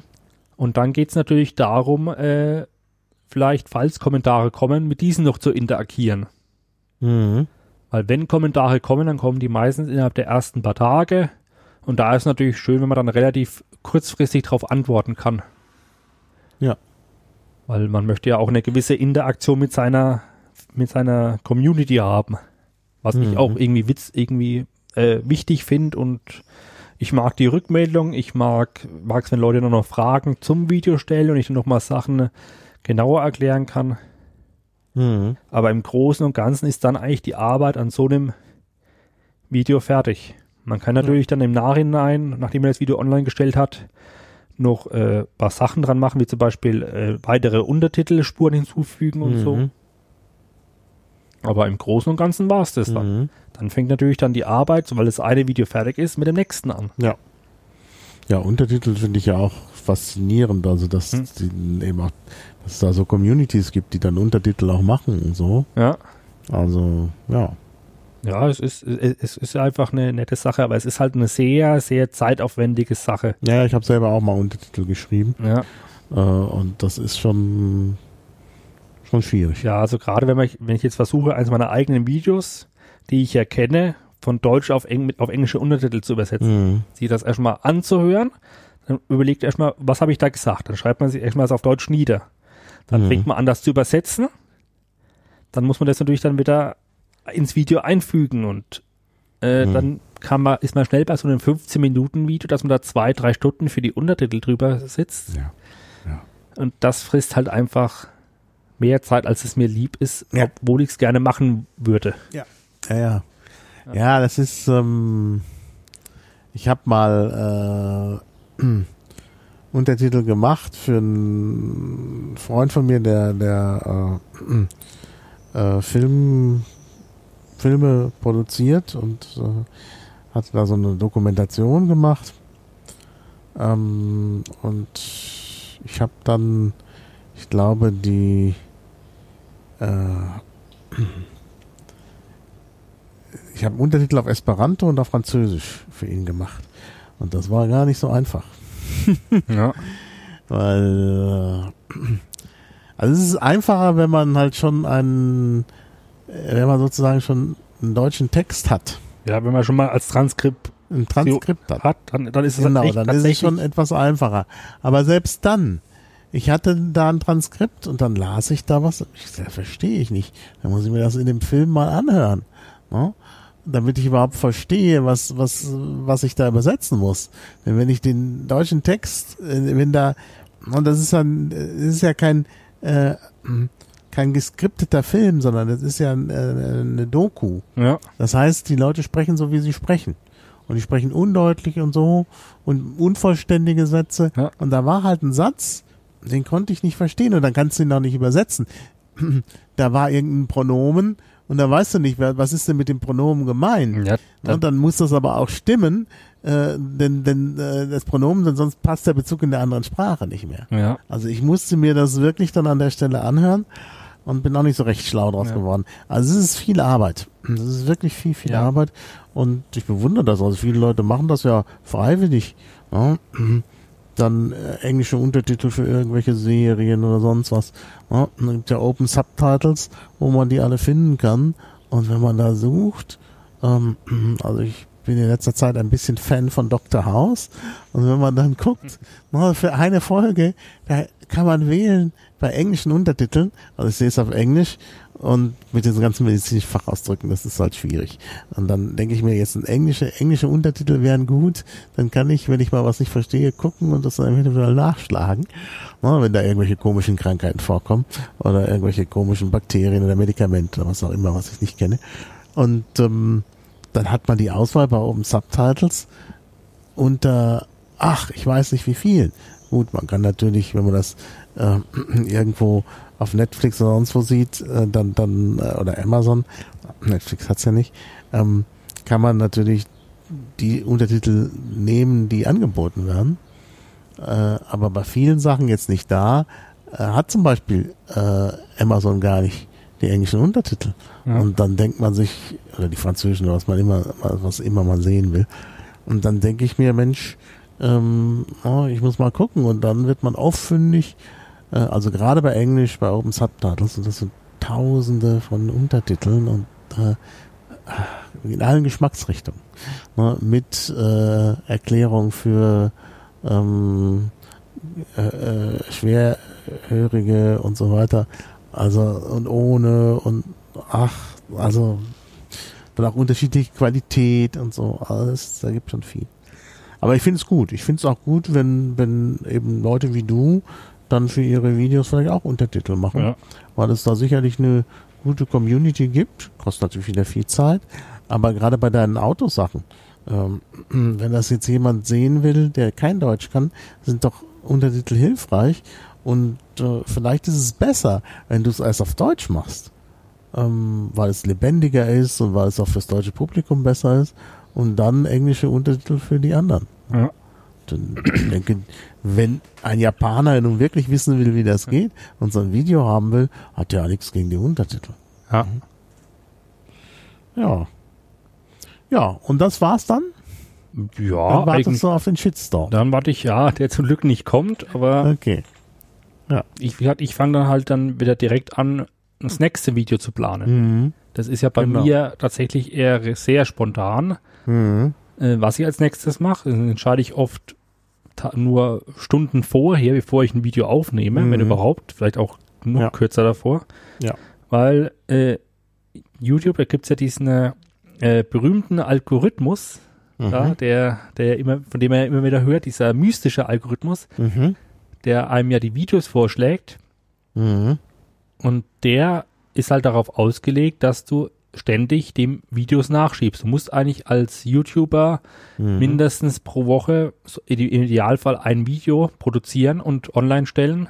Genau. Also Mhm. ich meine, als kleinen YouTuber ist, also wie, wie in meiner Größe ist es eigentlich egal, aber wenn du davon lebst, Mhm. merkst du den, äh, den, ein, den Einschnitt in deinen Werbeeinnahmen, in, deinem, in deinen Zuschauerzahlen enorm, wenn du mal ein, zwei Wochen auslässt. Ja, ja. ja das ist Das überall so. Auch beim Podcasten, wenn du mal eine Pause machst, beim Podcasten, dann gehen die Hörer weg. Ja, aber da, Ja. das- wie gesagt, das liegt ja nicht nur an den Hörern, sondern es liegt auch dann daran, dass halt einfach deine Videos nicht vorgeschlagen Ja, ja, klar. Das kommt Werden. bei YouTube ja natürlich noch dazu, Und weil der ist- Algorithmus da eben auch noch Ja, dieser, das Ganze unterstützt. Genau. ja. Und darum versuchen halt eben gerade größere YouTuber halt immer ein, zwei Videos mindestens im, in, in der Hinterhand zu haben. Mhm. Halt immer zwar so ein bisschen im Voraus zu sein mit dem Produzieren, Mhm. dass, falls sie mal dazu kommen, nicht dazu kommen, mal in der Woche was zu machen, Mhm. was Neues, halt einfach ein, wieder was online stellen können. Ja. Und ich Mhm. probiere jetzt, ich, ich habe jetzt ja auch die letzten Tage sehr viele Videos veröffentlicht. Ich glaube, ich muss mal kurz mal auf meine Übersicht schauen. Genau, ich hatte jetzt am 7.7. ein Video, am 11.7., am 13.7. und jetzt am 17.7. Das nächste Video ist auch schon quasi fertig, muss nur noch hochgeladen werden. Mhm. Äh, das geht dann wahrscheinlich äh, am Wochenende online, Mhm. weil ich probiere jetzt einfach ein bisschen meinen Video-Output zu vergrößern, um mich einfach wieder für den Algorithmus interessanter zu machen, in Mhm. der Hoffnung, wieder äh, neuen Zuschauern vorgeschlagen zu werden, Mhm. um wieder ein bisschen Wachstum in den Kanal reinzubekommen. Ja. Ja. Ja, weil man muss jetzt leider sagen, was ich jetzt hier gerade sehe. Mhm. Äh, ich habe seit dem Videostart einen Abonnementen verloren, Ja. seit unserer Aufzeichnung. Aber ja, Ja, Es ich ist- sehe hier. Also bei YouTube mache ich ja nicht viel, aber meine, meine, also ich habe dann Podcasts dann auch bei, bei YouTube mal veröffentlicht und so, ähm, weil mir das empfohlen wurde, aber da sind die Downloadzahlen halt sehr gering ja, und insgesamt habe ich wenig Follower, aber immerhin 800 noch was. ja Mhm. was heißt wenig? Das ist eigentlich schon, Da äh, kriege ich vielleicht demnächst sogar die Tausender das voll. ist eigentlich gar nicht mal so wenig. 197.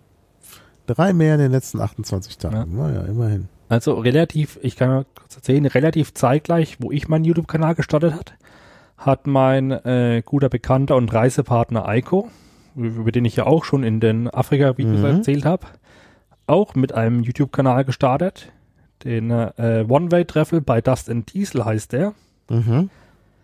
äh, wo er vor allem halt Videos von den äh, bisherigen Dust and Diesel Rallye Reisen äh, Mhm. online stellt und noch ein bisschen, sch- ja, was bei ihm in der Werkstatt so irgendwas er schraubt. Mhm. Und der hat jetzt in der gleichen Zeit, ich glaube, knapp 320 Abonnementen. Bloß. Mhm. Aber er ist auch nicht so aktiv wie ich im Video produzieren, weil er gerade noch Haus gekauft hat und einfach wichtigere Sachen zu tun hat. Ja, ich mache ja hier auch nichts. Ja, das ist, 897 schlecht. Ich brauche jetzt noch 100, dann habe ich den ja, mystischen Status. wie gesagt, dafür, dass du eigentlich nichts machst, ist das echt eine sehr gute Zahl. Ja. Wobei du hast ja den Vorteil, dass du einfach äh, aufgrund deiner Aktivitäten der letzten 10, 20 Jahre Mhm. schon auf anderen Communities, auf anderen Plattformen Genau. halt bekannt Da bist. gibt's eine Basis. Du hast sehr viele Twitter-Follower. Ja. Du hast, di- dich kennt, in, in gewissen Kreisen kennt man dich sehr gut. Ja. So in der, in der Hacker-Szene und so, im Chaos Computer Club etc. Du hast halt einfach schon eine gewisse Community aufgebaut, ja, das stimmt. die du Mhm. jetzt quasi ja mitnehmen kannst, Mhm. bei der du bewerben kannst etc. Ja, das Und stimmt. das bringt einen extrem viel. Aber wenn man quasi ja bei fast null anfängt, dann fängt man halt bei null an und dann ist es echt ein harter Weg. Ja gut, dann muss man eben auch sich in Communities engagieren. Ja, Ich denke, das ist ein guter Weg. Äh, also irgendwas Community, das habe ich eigentlich vorhin schon gesagt, irgendwas Community-orientiertes zu machen.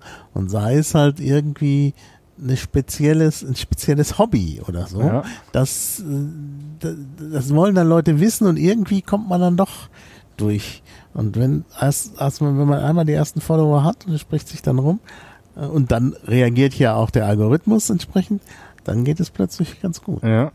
Also ich glaube, also was du machst mit der MB100, jetzt habe ich es richtig gesagt, der MB100-Geschichte, das war, glaube ich, sehr geschickt, Ja. um da so eine Community eben auch für dich selber aufzubauen. Ja.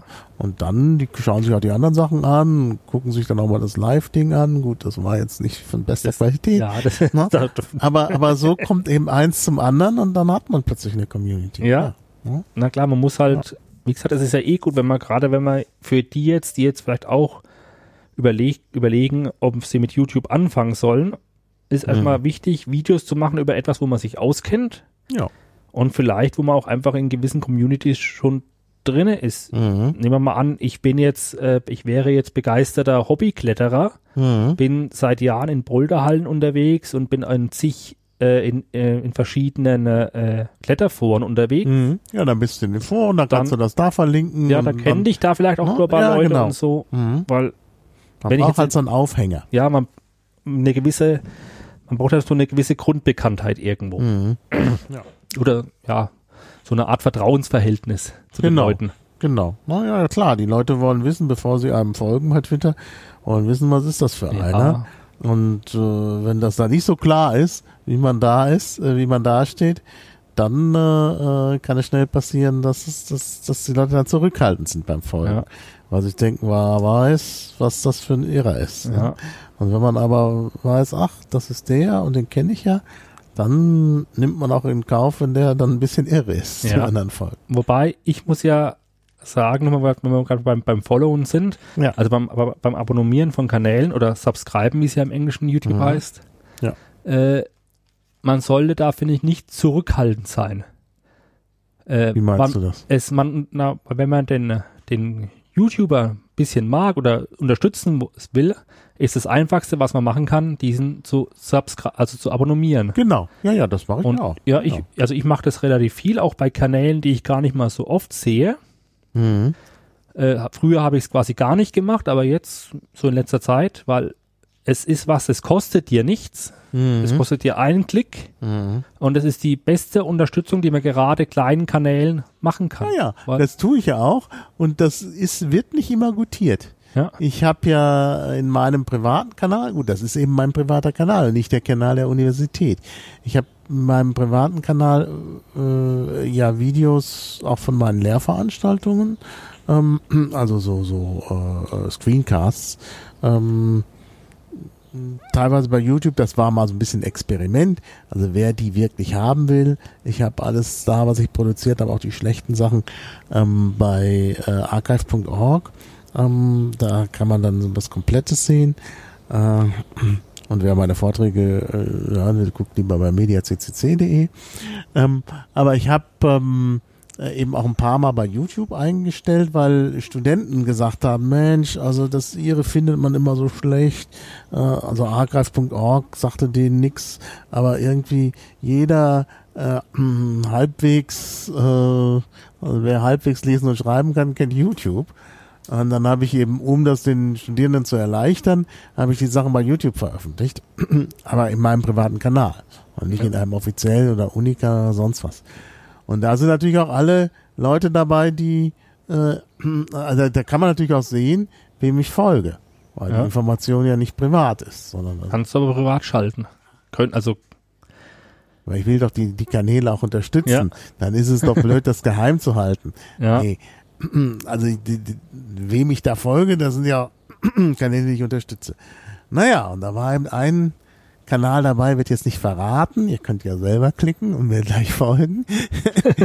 ähm, da war halt ein Kanal dabei, der vielleicht äh, die Wohlanständigkeit so ein bisschen äh, nicht trifft. Nun äh, ist es immer harmlos bei YouTube, weil da ja äh, sowieso nichts Böses gezeigt wird. ja. Ne? Ähm, aber der Kanal hatte halt ähm, ja eine gewisse Ausstrahlung äh, und da hat dann sofort jemand eine eine aufgeregte äh, ähm, Followerin hat dann äh, gleich geschrieben hier, äh, ob mir das bewusst sei, dass ich da ja eben auch sowas hätte. Und ähm, ja Und dann habe ich ihr zurückgeschrieben, ja, ja, es sei mir wohl bewusst und äh, es ist eben privater Kanal. Und da wird jetzt nicht die, die, die Meinung der Universität oder so, also äh, mit ähm, zum Ausdruck gebracht. Und ich denke mir immer, warum, warum soll man nicht seine privaten Dinge, die man privat macht, äh, äh, oder was man privat bei YouTube unterstützt, dann auch öffentlich machen. Denn wie gesagt, YouTube ist immer wohl anständig. Hm. Da gibt's keine Gewalt, da gibt's keine Nacktheit, da gibt's nichts, äh, äh, also gut, es ist amerikanisch. Also Nazis wird es wahrscheinlich geben bei YouTube. Ja, es gibt ähm, genug Sachen, die es da nicht geben sollte. Äh, die es da nicht geben sollte, genau. Aber im Großen und Ganzen äh, ist das bei YouTube alles harmlos und im Grunde sogar immer jugendfrei, beziehungsweise wenn es nicht jugendfrei ist, wird sofort gewarnt und abgeschaltet und so. Ja. Ne, also das ist, äh, da ist YouTube ja sehr, sehr strikt.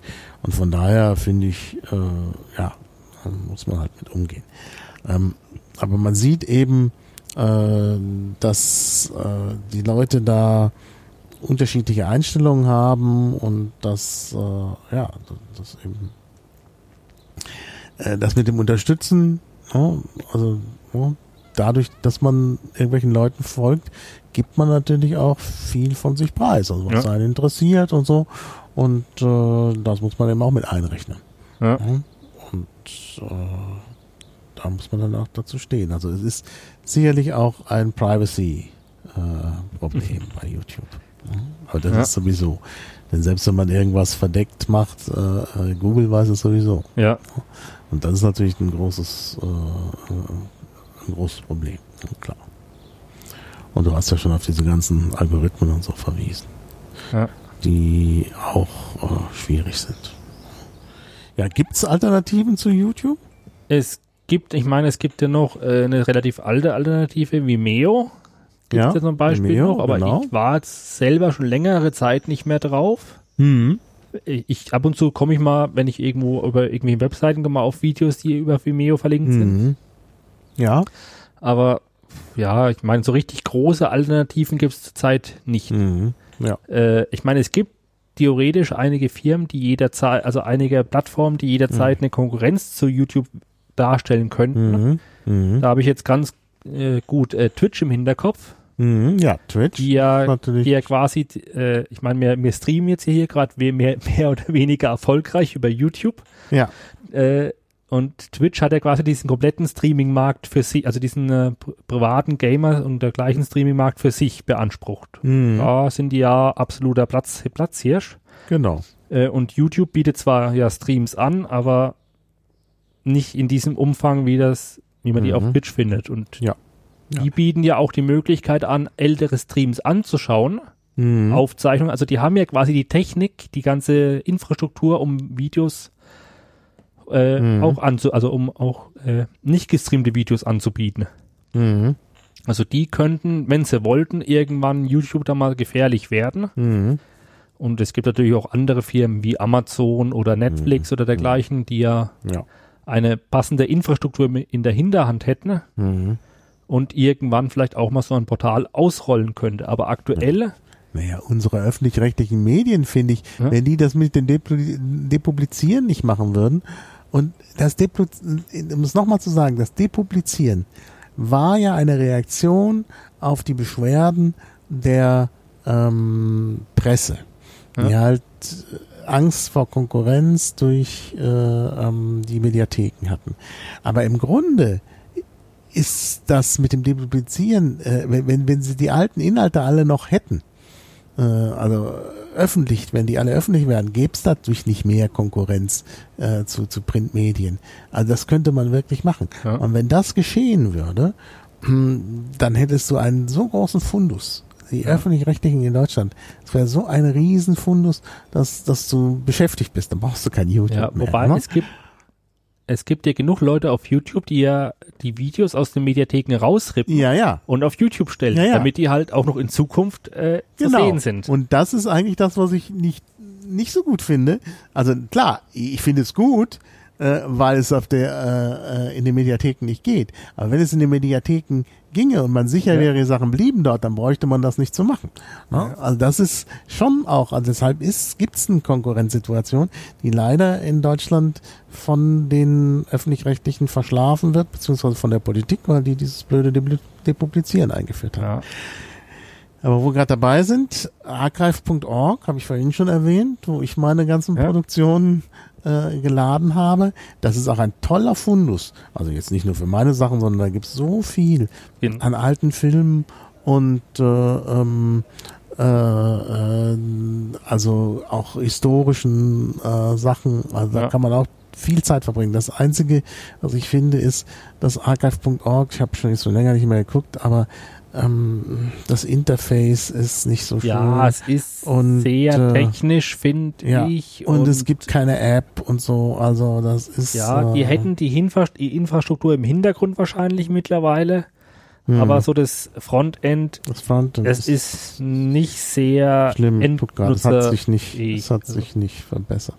Nee, das ist, es ist gut, wenn man direkt von, von extern auf einen Inhalt verlinkt, Mhm. aber auf der Plattform selber nach Inhalten zu suchen, das ist Mhm. nicht, also nicht sehr komfortabel.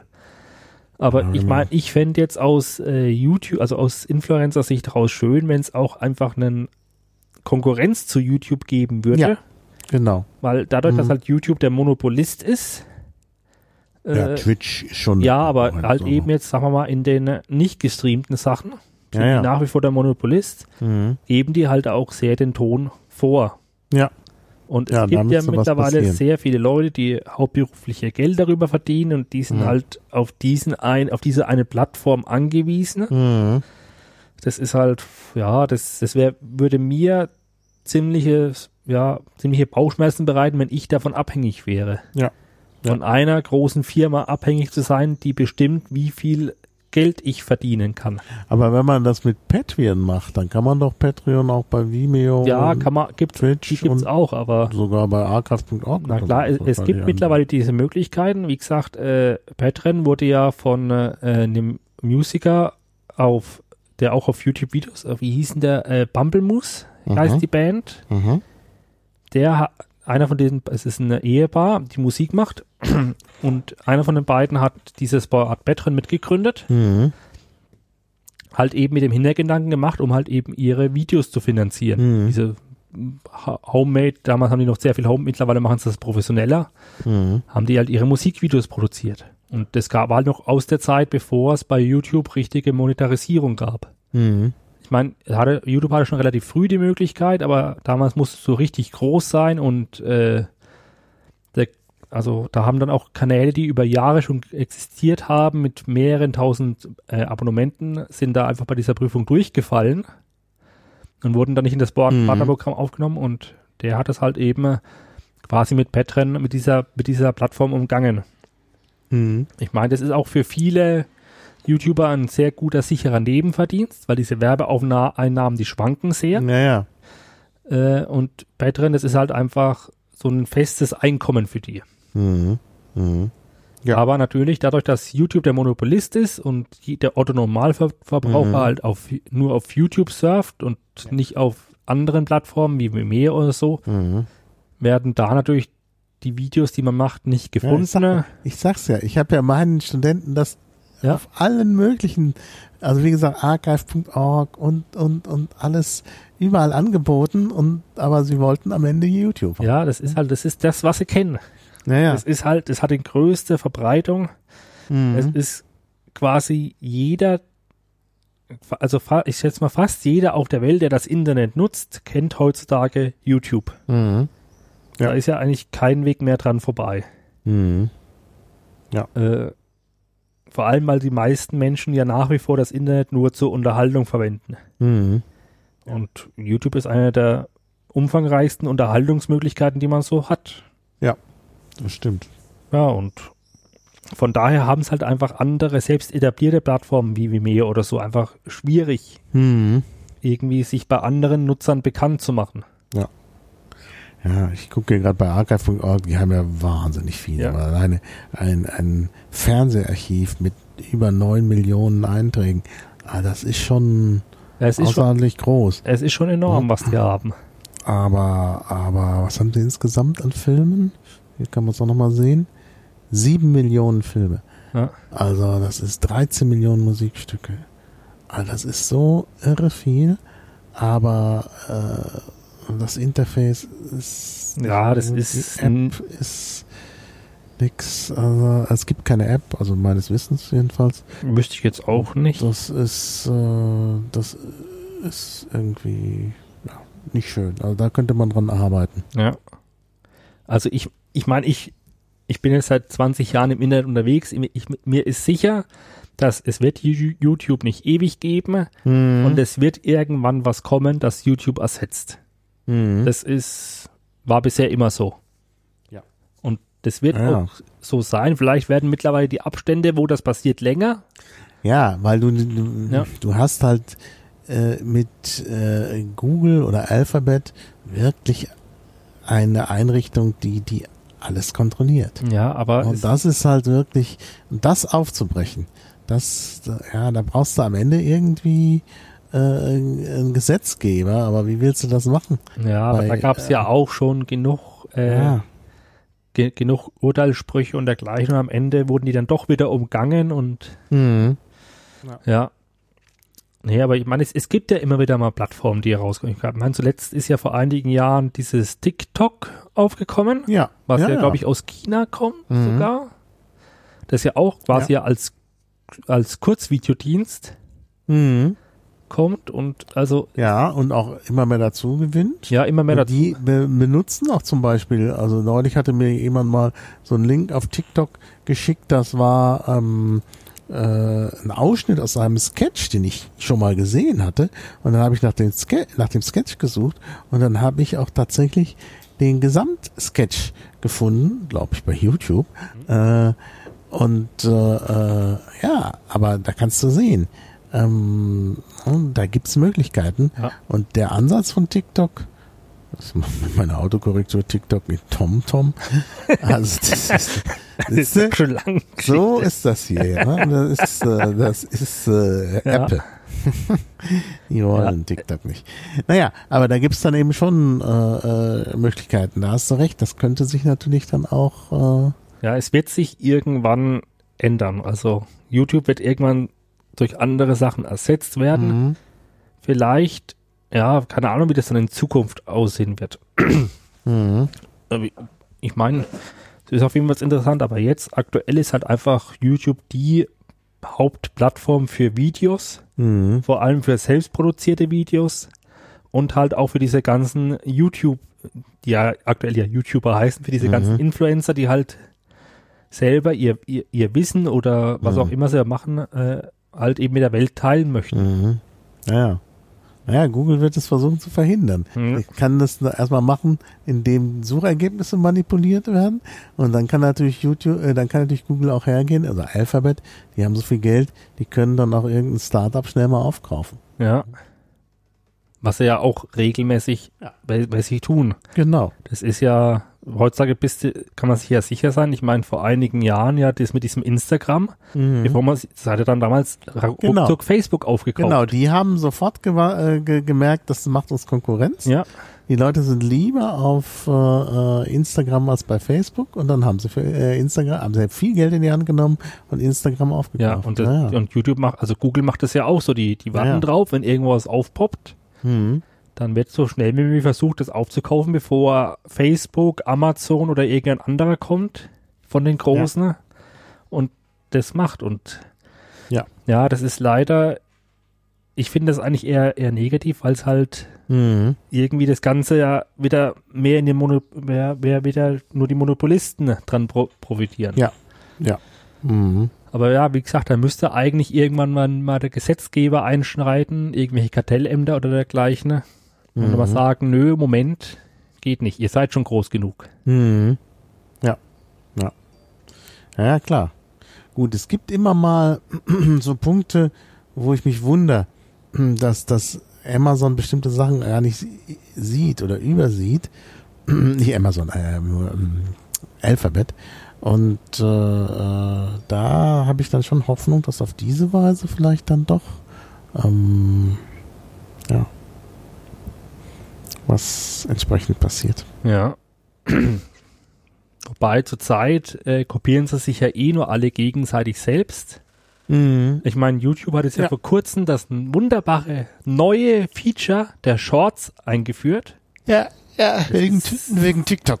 Ja, wegen TikTok. ich Ganz meine, klar. nachdem, er- nach, nachdem Instagram ja diese Stories eingeführt hatte und WhatsApp auch dieses, also ist, ist ja quasi ja eh alles, alles beide Facebook und ich weiß nicht, ob es auf Facebook auch ein Äquivalent gibt. Naja, also Bestimmt. Twitter hat dann die, die, die äh, Stories von Instagram äh, Ja. nachmachen wollen und schaffen es jetzt ja wieder ab. Das ist ja auch interessant. Ja, die schaffen es jetzt wieder ab, aber also die sie gesehen anderen, haben, das bringt nichts. Das habe ich Ja, gleich gesagt. die Also. anderen versuchen sich halt immer irgendwie zur Zeit alle zu kopieren. So nach dem Motto, wir können euch nicht kaufen, also machen wir euch nach. Ja, ja. Es ist halt, finde ich, nicht eine sehr Ja, innovative ist, Nee, Denkleistung. ist nicht sehr innovativ. Da muss man sich eben tatsächlich mal was Neues überlegen. Vor allem, ja, vor allem ich die, dieses System der Shorts auf YouTube jetzt noch nicht so ganz durchschaut habe, weil anscheinend kannst du jetzt ja aus Videos Mhm. Schnipsel rausschneiden Schnipsel, genau. und diese dann irgendwie eigenständig äh, veröffentlichen, auch wenn du dieses Video, glaube ich, Mhm. gar nicht selbst gehört. Mhm. Ich muss mir das mal anschauen. Ja, ich habe es mir auch noch nicht angeschaut. Aber aber ich habe davon gehört und es hört sich auf jeden Fall merkwürdig an und Ja, gibt's noch was Wichtiges als Botschaft, das du den Hörern mitgeben willst? irgendwas Wichtiges. Naja, also ich, was wir nicht angesprochen haben oder so. wir haben jetzt, glaube ich, relativ viel angesprochen. Ja, ich denke auch. Wir könnten vielleicht höchstens noch mal so eine kleine, also vielleicht, was, ich mir überlegt habe, so eine kleine Empfehlungsrunde von verschiedenen YouTubern, die wir so folgen oder die mir empfehlen können, Ja, Gut, machen. dann machen wir das. Und was ich, ja, machen wir, machen wir erstmal das und danach würde ich noch mal gern was so an sich in die Welt zu YouTube raussagen, also zu den Leuten, die Interesse haben, da Mhm. vielleicht selber aktiv zu werden. Das machen wir. Dann machen wir dann auch eine Kapitelmarke. Ja. Ja, dann kommen wir mal zu unseren YouTube-Empfehlungen. Leg mal los. ein paar Kanäle, die ich empfehlen kann. Man muss dazu sagen, ich glaube, ich, die meisten meiner YouTube-Kanäle sind, glaube ich, tatsächlich äh, englischsprachige YouTube-Kanäle. Mhm. Aber okay, welche kann ich mal empfehlen? Also ein Kanal, den ich sehr scha gern schaue, ein äh, junger Amerikaner, der auch sehr gern wie ich äh, komische alte Autos fährt. Mhm. Sowas wie er besitzt selber einen Trabi und äh, andere sehr lustige Fahrzeuge. Der Kanal heißt Age in Wheels Mhm. sehr zu empfehlen. Er hat auch einen äh, äh, Zweitkanal, in dem er Holz macht. Der heißt, glaube ich, äh, wie heißt der? Äh, du kannst kurz mal nachgucken. Under Dunn, Mhm. weil der Ma- Mann heißt Robert Dunn, Mhm. netter Kerl. Äh, Ja, den kann ich sehr empfehlen, wenn man auf Autos und auf Holzbearbeitung steht. Die beiden Kanäle, die ich sehr oft schaue. Dann ein äh, Kanal von einem Engländer, den man sich auch mal anschauen sollte, Atomic Shrimp. Mhm. Ja, ist bekannt. Der macht, auf was er gerade Lust hat. Der, kann, der macht äh, Mhm. viel über äh, übers, über Scam, also über, übers, über Scammer tut er viel aufklären, dann zeigt er mal irgendwelche, to irgendwelche Dosensachen oder geht in den Wald, sammelt irgendwelche Pilze. Hat eigentlich sehr nette Videos. Dann natürlich äh, für die für die äh, technischen Leute, ich meine, du hast ja wahrscheinlich eh sehr viel Hörer aus dem CCC-Umfeld und sehr Ja. viel Hacker. Ja. Wird wahrscheinlich bei denen auch bekannt sein. Äh, der Kanal biglive.com, Mhm. Ja. der macht, äh, der tut gern so China-Hardware und so zerlegen und mal die und, und dann halt mal die Hardware zeigen, wie die funktioniert. Sehr angenehmer äh, Geselle zum Anschauen. Dann, was kann ich noch empfehlen? Ein Kanal, den ich oft gern schaue. Genau hier, äh, Bohemian Kitchen. Mhm. Was, kurz mal, welchen Namen Bohemian Kitchen sagt. Was stellst du dir darunter vor? Eigentlich würde ich mir darunter vorstellen, dass es da was zu essen gibt. Ja, das ist schon mal richtig, aber das ist ein Kanal von einem Koreaner, Mhm. der nach Marokko ausgewandert ist Mhm. und nun äh, quasi durch Marokko reist und da die leckersten Sachen zeigt. Mhm. Das ist Ja. sehr sehenswert, vor allem wenn man wie ich gerne in Marokko ist. Dann mal gucken, was haben wir denn noch an Kanälen, die wir vorstellen sollen. Dann mehr so unterhaltenden Kanal, den ich sehr gerne schaue, ist äh, Fact Fiend. Mhm. ist ein äh, Engländer, der so, ich sag mal, so Trivia-Wissen, so sinnlo sinnloses Wissen über irgendwas, darüber sehr nette Videos macht. Mhm. Ja, das ist interessant. Äh, ja, wenn man, ist einfach nette Abendunterhaltung, wenn man mal irgendwie so ein paar Videos pinchen will, so die nebenbei mitlaufen. Mhm. Äh, dann natürlich äh, wieder technische Sachen, äh, Fran Blanche, kann ich sehr empfehlen. Was? Ich hab's nicht verstanden. Fran Blanche.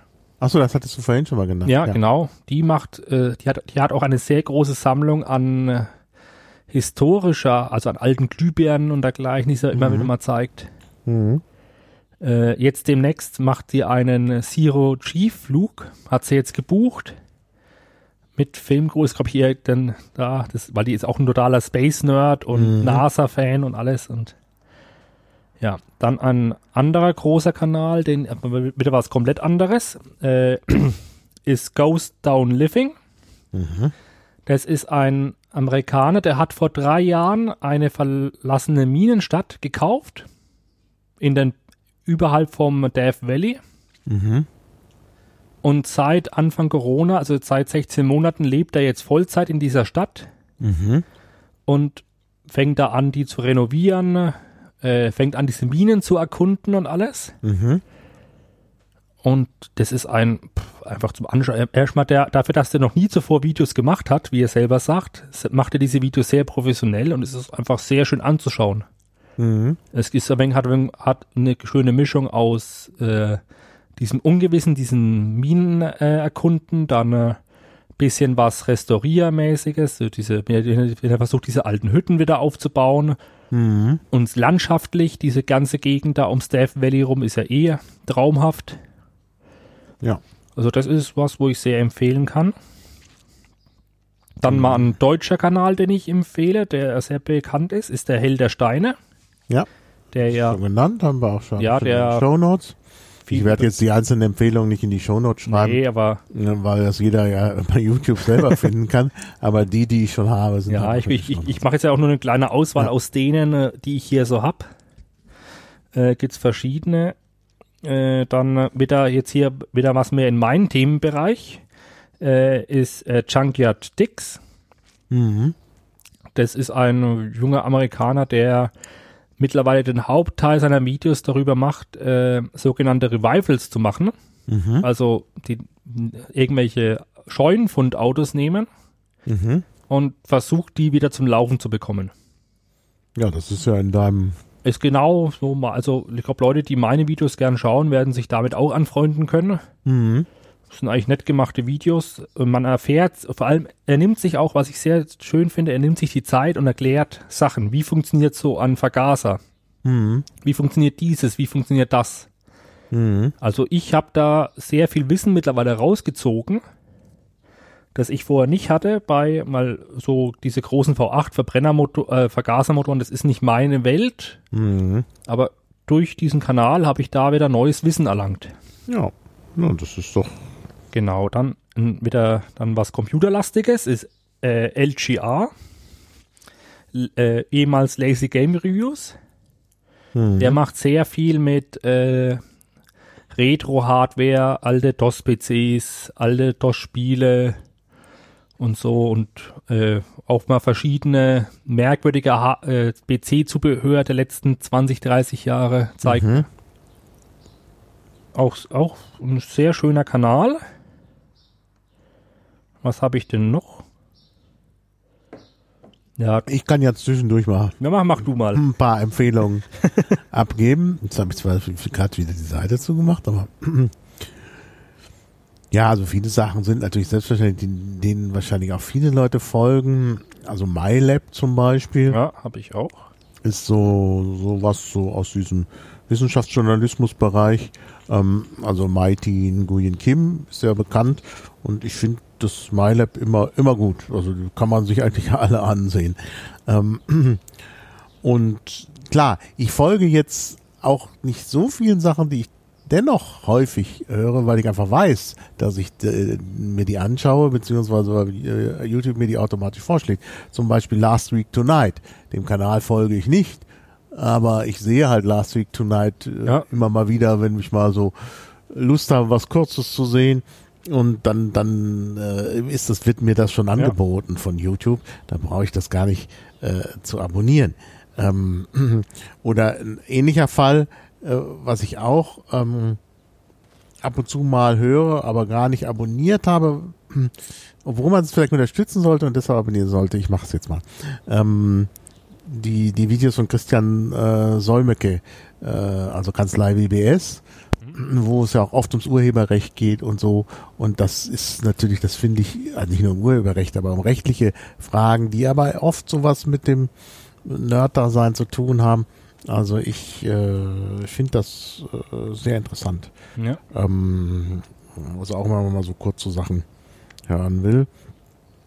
Äh, ja, äh, was habe ich dann noch? Gut, ich habe jetzt hier so ein paar äh, Sachen ein bisschen exotischerer Art, die, die dann vielleicht äh, nicht jeder hören und sehen kann, also äh, französische äh, Sachen und so. Ähm, äh, dann natürlich, weil ich ja Apfelgeräte nutze, die Apfelwelt.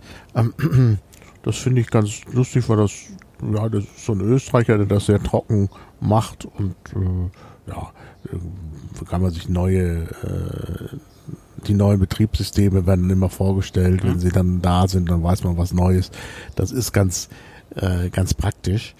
Ähm, da gibt's noch einen, der so ähnlich ist und auch recht Apple-kritisch ist. Jetzt muss ich mal gucken. Wieso kann ich jetzt meine Kanäle gerade gar nicht sehen? Ähm, oder habe ich den gar nicht abonniert? Ähm, aber also es gibt es gibt da noch unter Umständen bessere Sachen ähm, äh, weil ich so ein bisschen das Problem habe beim meiner Apfelwelt, dass es auch so sehr Fanboy-mäßig hm. ist. Und da gibt's, und den finde ich jetzt nicht, warum finde ich den nicht? Da gibt's ähm, auch so ein bisschen kritischere Sachen. Ja, dann My Deep Guide.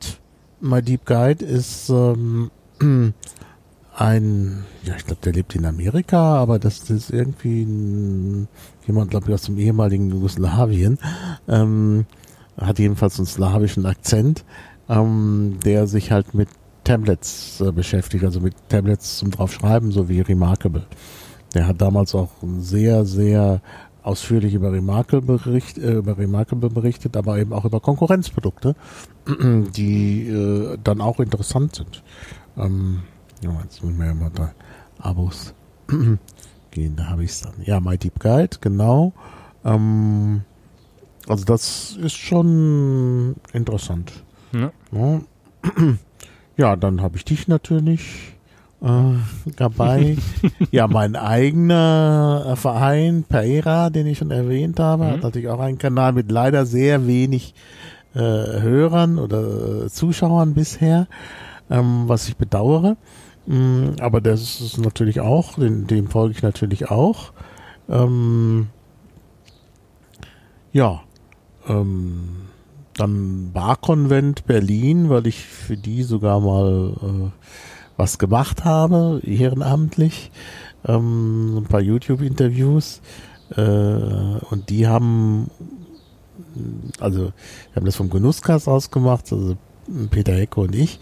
Und dann haben, und, haben uns Leute vom Barkonvent dann auch gefilmt. Das heißt, es gab von drei Jahren oder was ganz viele kleinere Beiträge, wo wir dabei waren ne, auf dem Barkonvent. Also ehrenamtlich. Das haben sie dann aber nicht mehr machen wollen, weil sie dann irgendeine Agentur beauftragt haben, die das dann so macht, dass man sich nicht mehr anschauen kann. Ja, ich habe den Kanal immer noch abonniert. Ähm, einfach weil, weil ich mal dabei war. Das, ja. das ist der Grund. Ja, und sonst folge ich eigentlich den Empfehlungen, die so auf Twitter kommen oder auf anderen Kanälen, Mastodon oder was auch immer. Hm. Und äh, habe jetzt gar nicht so viele abonniert, aber das sollte ich ändern, da hast du ganz ja, recht. Weil man halt die Leute dann wirklich unterstützt. Da kann ich dir gleich noch jemanden sagen, den du wahrscheinlich sogar kennst. Ah, ich habe noch einen äh, Tom Scott, das ist so ja. jemand, der über Linguistik der macht viel über, der macht sehr gute Videos über Linguistik. Dem, ja viele, dem folge ich auch. Der macht ja viele mit der Gretchen McCulloch, oder wie heißt die? Zusammen. Also sie schreibt äh, im mhm. Hintergrund und er trägt's vor. Mhm. Ist ja eine sehr berühmte Linguistin aus, aus den USA. Mhm. Ja. Und der hat auch sonst an sich sehr interessante Videos. Mhm. Den folge ich auch. Ja, das Aber we macht jemand, er den ich dir jetzt gerade gleich direkt empfehlen kann, Ja, den bitte. du sogar persönlich kennst, wo ich Ja. selber erst gestern auf dem Kanal gestoßen bin, Ja, das, da bin ich gespannt. ist der Herr Simon Kowaleski. Ah, ja, den kenne ich.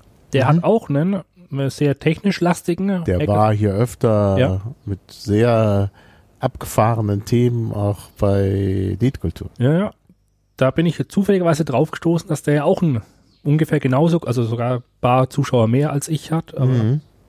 Den solltest du auch mit abonnieren. Einfach, weil die Abos unterstützen die YouTuber, Ja, ohne dass man viel dafür macht. das werde ich machen. Ja, Guter Tipp. genau. Weil, Das mache ich. und dann, ja genau, was habe ich noch so als Vorschläge? Ich habe noch, ich, ich habe ich hab einige Kanäle, die ich abonniere. Ich könnte jetzt noch den Lockpicking Lawyer, der sehr bekannt ist, äh, Mhm. empfehlen. Der ist ein sehr, sehr äh, begnadeter Lockpicker. Also der also wie man das Wort jetzt nicht begläufig ist, der tut Schlösser knacken, also mit Dietrichen aufmachen. Kann der Mhm. sehr gut und der zeigt gut, dass man öfters mal zweimal drüber nachdenken sollte, wenn man sich ein Fahrradschloss kauft, welches man kauft. Mhm. Sehr unterhaltsam, sehr kurze, unterhaltsame Videos. Dann, wen habe ich hier noch, was noch interessant sein könnte für die, Zusch für die Zuhörer, besser gesagt. Genau, dann auch mal was mehr Reise. Ich, ich verfolge auch ein paar Reisevideos. Mhm. Äh, da ist über unter anderem äh, Nomads, Nomads Trails. Das waren zwei, also sind, sind zwei Finnen, die wollten, äh, die sind 2000, Ende, ich glaub Ende 2019 aufgebrochen und wollten eine zehn Jahre Weltreise mit ihren Fahrrädern machen. Mhm. Sind angefangen durch Europa zu fahren, Westafrika, sind jetzt aber dann wegen Corona in, äh, Guin in Guinea-Bissau gestrandet. Nee, nicht Guinea-Bissau, stopp, in, äh, in Gambia sind sie gestrandet. Waren da fast, haben da fast ein Jahr lang gelebt. Sind jetzt zurück nach Finnland und warten jetzt die ganze Zeit darauf, dass sie dann weiterfahren können. Mhm. Dann natürlich, was ich empfehlen kann, was ich ja vorhin schon erwähnt habe, ist One-Way-Travel bei Dustin Diesel. Mhm. War sie ja sozusagen mein Partnerkanal. Ja. Mit dem ich auch, sobald wir unsere nächste Reise machen können, wir haben ja eine Tour von äh, über die komplette westafrikanische Küste geplant, von Marokko bis Südafrika, Ui. die wir dann auf unseren äh, Kanälen auch in Videos ähm, mehr oder weniger live, also man kann hautnah dabei sein, wie wir fahren, Mhm. äh, präsentieren werden. Wann werdet ihr das machen? Sobald es geht. Sobald es geht, das ist aktuell so ungewiss. Ja, wir hatten klar. es geplant für Januar 2021 jetzt. Mhm. Aber das ist ja total hinfällig. 2022 ist auch definitiv nicht.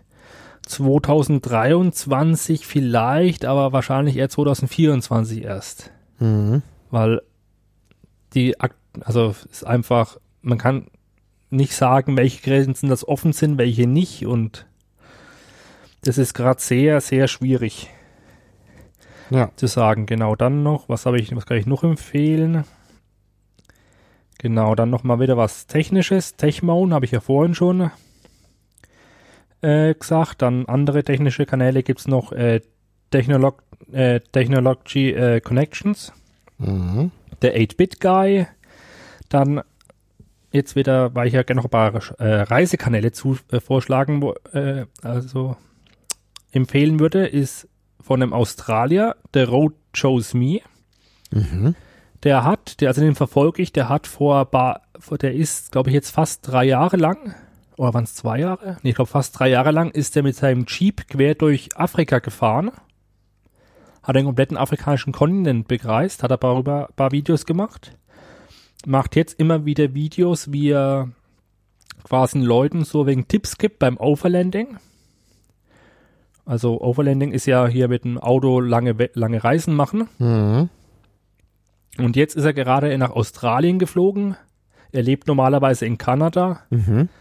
Er hat auch hier diese ganze Quarantäne jetzt durchgemacht, darüber eine sehr schöne Videoserie gemacht Mhm. und baut sich jetzt gerade in Australien einen neuen Jeep auf, um dann damit mindestens eins, zwei Jahre lang den australischen Kontinent zu bereisen. Ja, sehr schön. Das ist sind- Der macht auch sehr interessante Videos. Dann natürlich dann andere Reisevideos, haben wir auch vorhin erwähnt, The Tim Treffeler. Mhm. der macht ja hauptsächlich in letzter Zeit mehr viel Europa, beziehungsweise Mhm. zurzeit sehr viel Frankreich, weil er halt nicht rauskommt. Ja. Aber es sind sehr nette, schöne Videos. Mhm. Ich habe jetzt den wieder rausgefunden, den ich nicht abonniert hatte, fälschlicherweise, Ja. aber immer sehe. Jetzt habe ich ihn auch abonniert. Technik Faultier. Das war der, der ein bisschen kritischer auch an den Apple-Geräten Ja. mal rummäkelt und an der Preispolitik und nicht so ganz. Apfelwelt ist mir ein Tick zu Fanboy-mäßig, aber ich habe es trotzdem abonniert. Ja, So. Ja, aber ich glaube, ich höre jetzt mal auf mit den Vorschlägen, sonst sitzen wir ja hier in der Stunde noch. viele. Ja, Es sind- viele. Wobei ich Ich gar habe nicht. es auch nicht mitgeschrieben für die Shownotes, weil Nee, oh, die kamen bei dir so. ich können. Also ich, wobei ich der Meinung bin, ich habe gar nicht so viele Kanäle abonniert. Also mich überrascht gerade die Liste doch, dass es so lang ist. Ja. weil ich, ich versuche auch, also ich versuche nicht alles auf YouTube mitzuschauen, was so gibt. Mhm. Also es gibt sehr viele große YouTuber, die ich gar nicht schaue. Aber ich will auch nicht, dass das von meinem Konsum überhand nimmt. Ja, ja, klar. Mhm. Also ich bin ganz froh, dass ich dann irgendwann am Abend, wenn ich dann mal so abends da sitze und YouTube schaue, dass dann so nach einer Stunde oder zweimal so der Punkt kommt, wo ich alle aktuellen Videos durch habe und dann einfach mal Schluss ist. Ja, ja. Und ich dann erst wieder ein, zwei Tage warten muss, bis wieder neue Videos von diesen YouTubern kommen.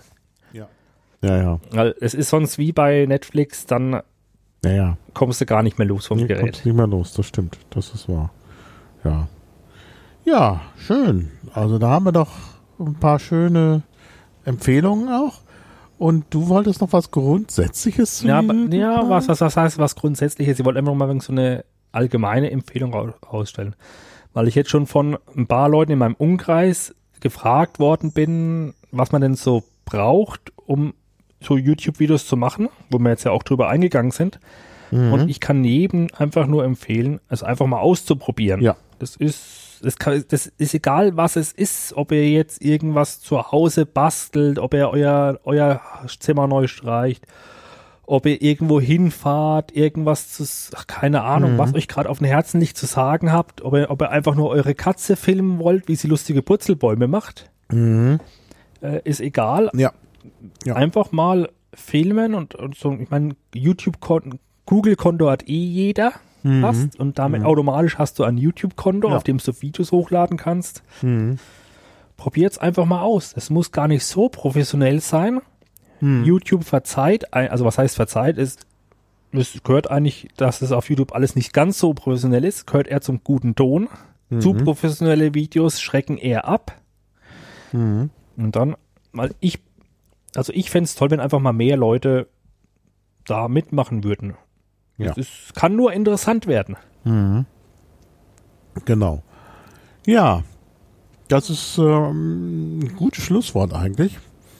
und ähm, ja, wir haben schon lange gesprochen und ich hatte habe auch inzwischen Hunger, wie man merkt, weil ich hier angefangen habe, mh, die von dir mitgebrachten Oliven zu essen, was sich nicht gut anhört im, im, Ja, äh, es ist, im Sound. Ich hoffe, das wird uns auch verziehen. Aber du hast vollkommen recht. Man kann, sollte einfach anfangen. ja. Ob das Podcasts sind oder Videos. Mm, Es ist einfach alles machbar und man braucht heute eigentlich gar nicht mehr viel. Es reicht eben meistens ein Smartphone und dann geht das schon. Ja. Und deshalb, ähm, ja, äh, nehmen wir das als Schlusswort. Ja. Vielen Dank, Christian.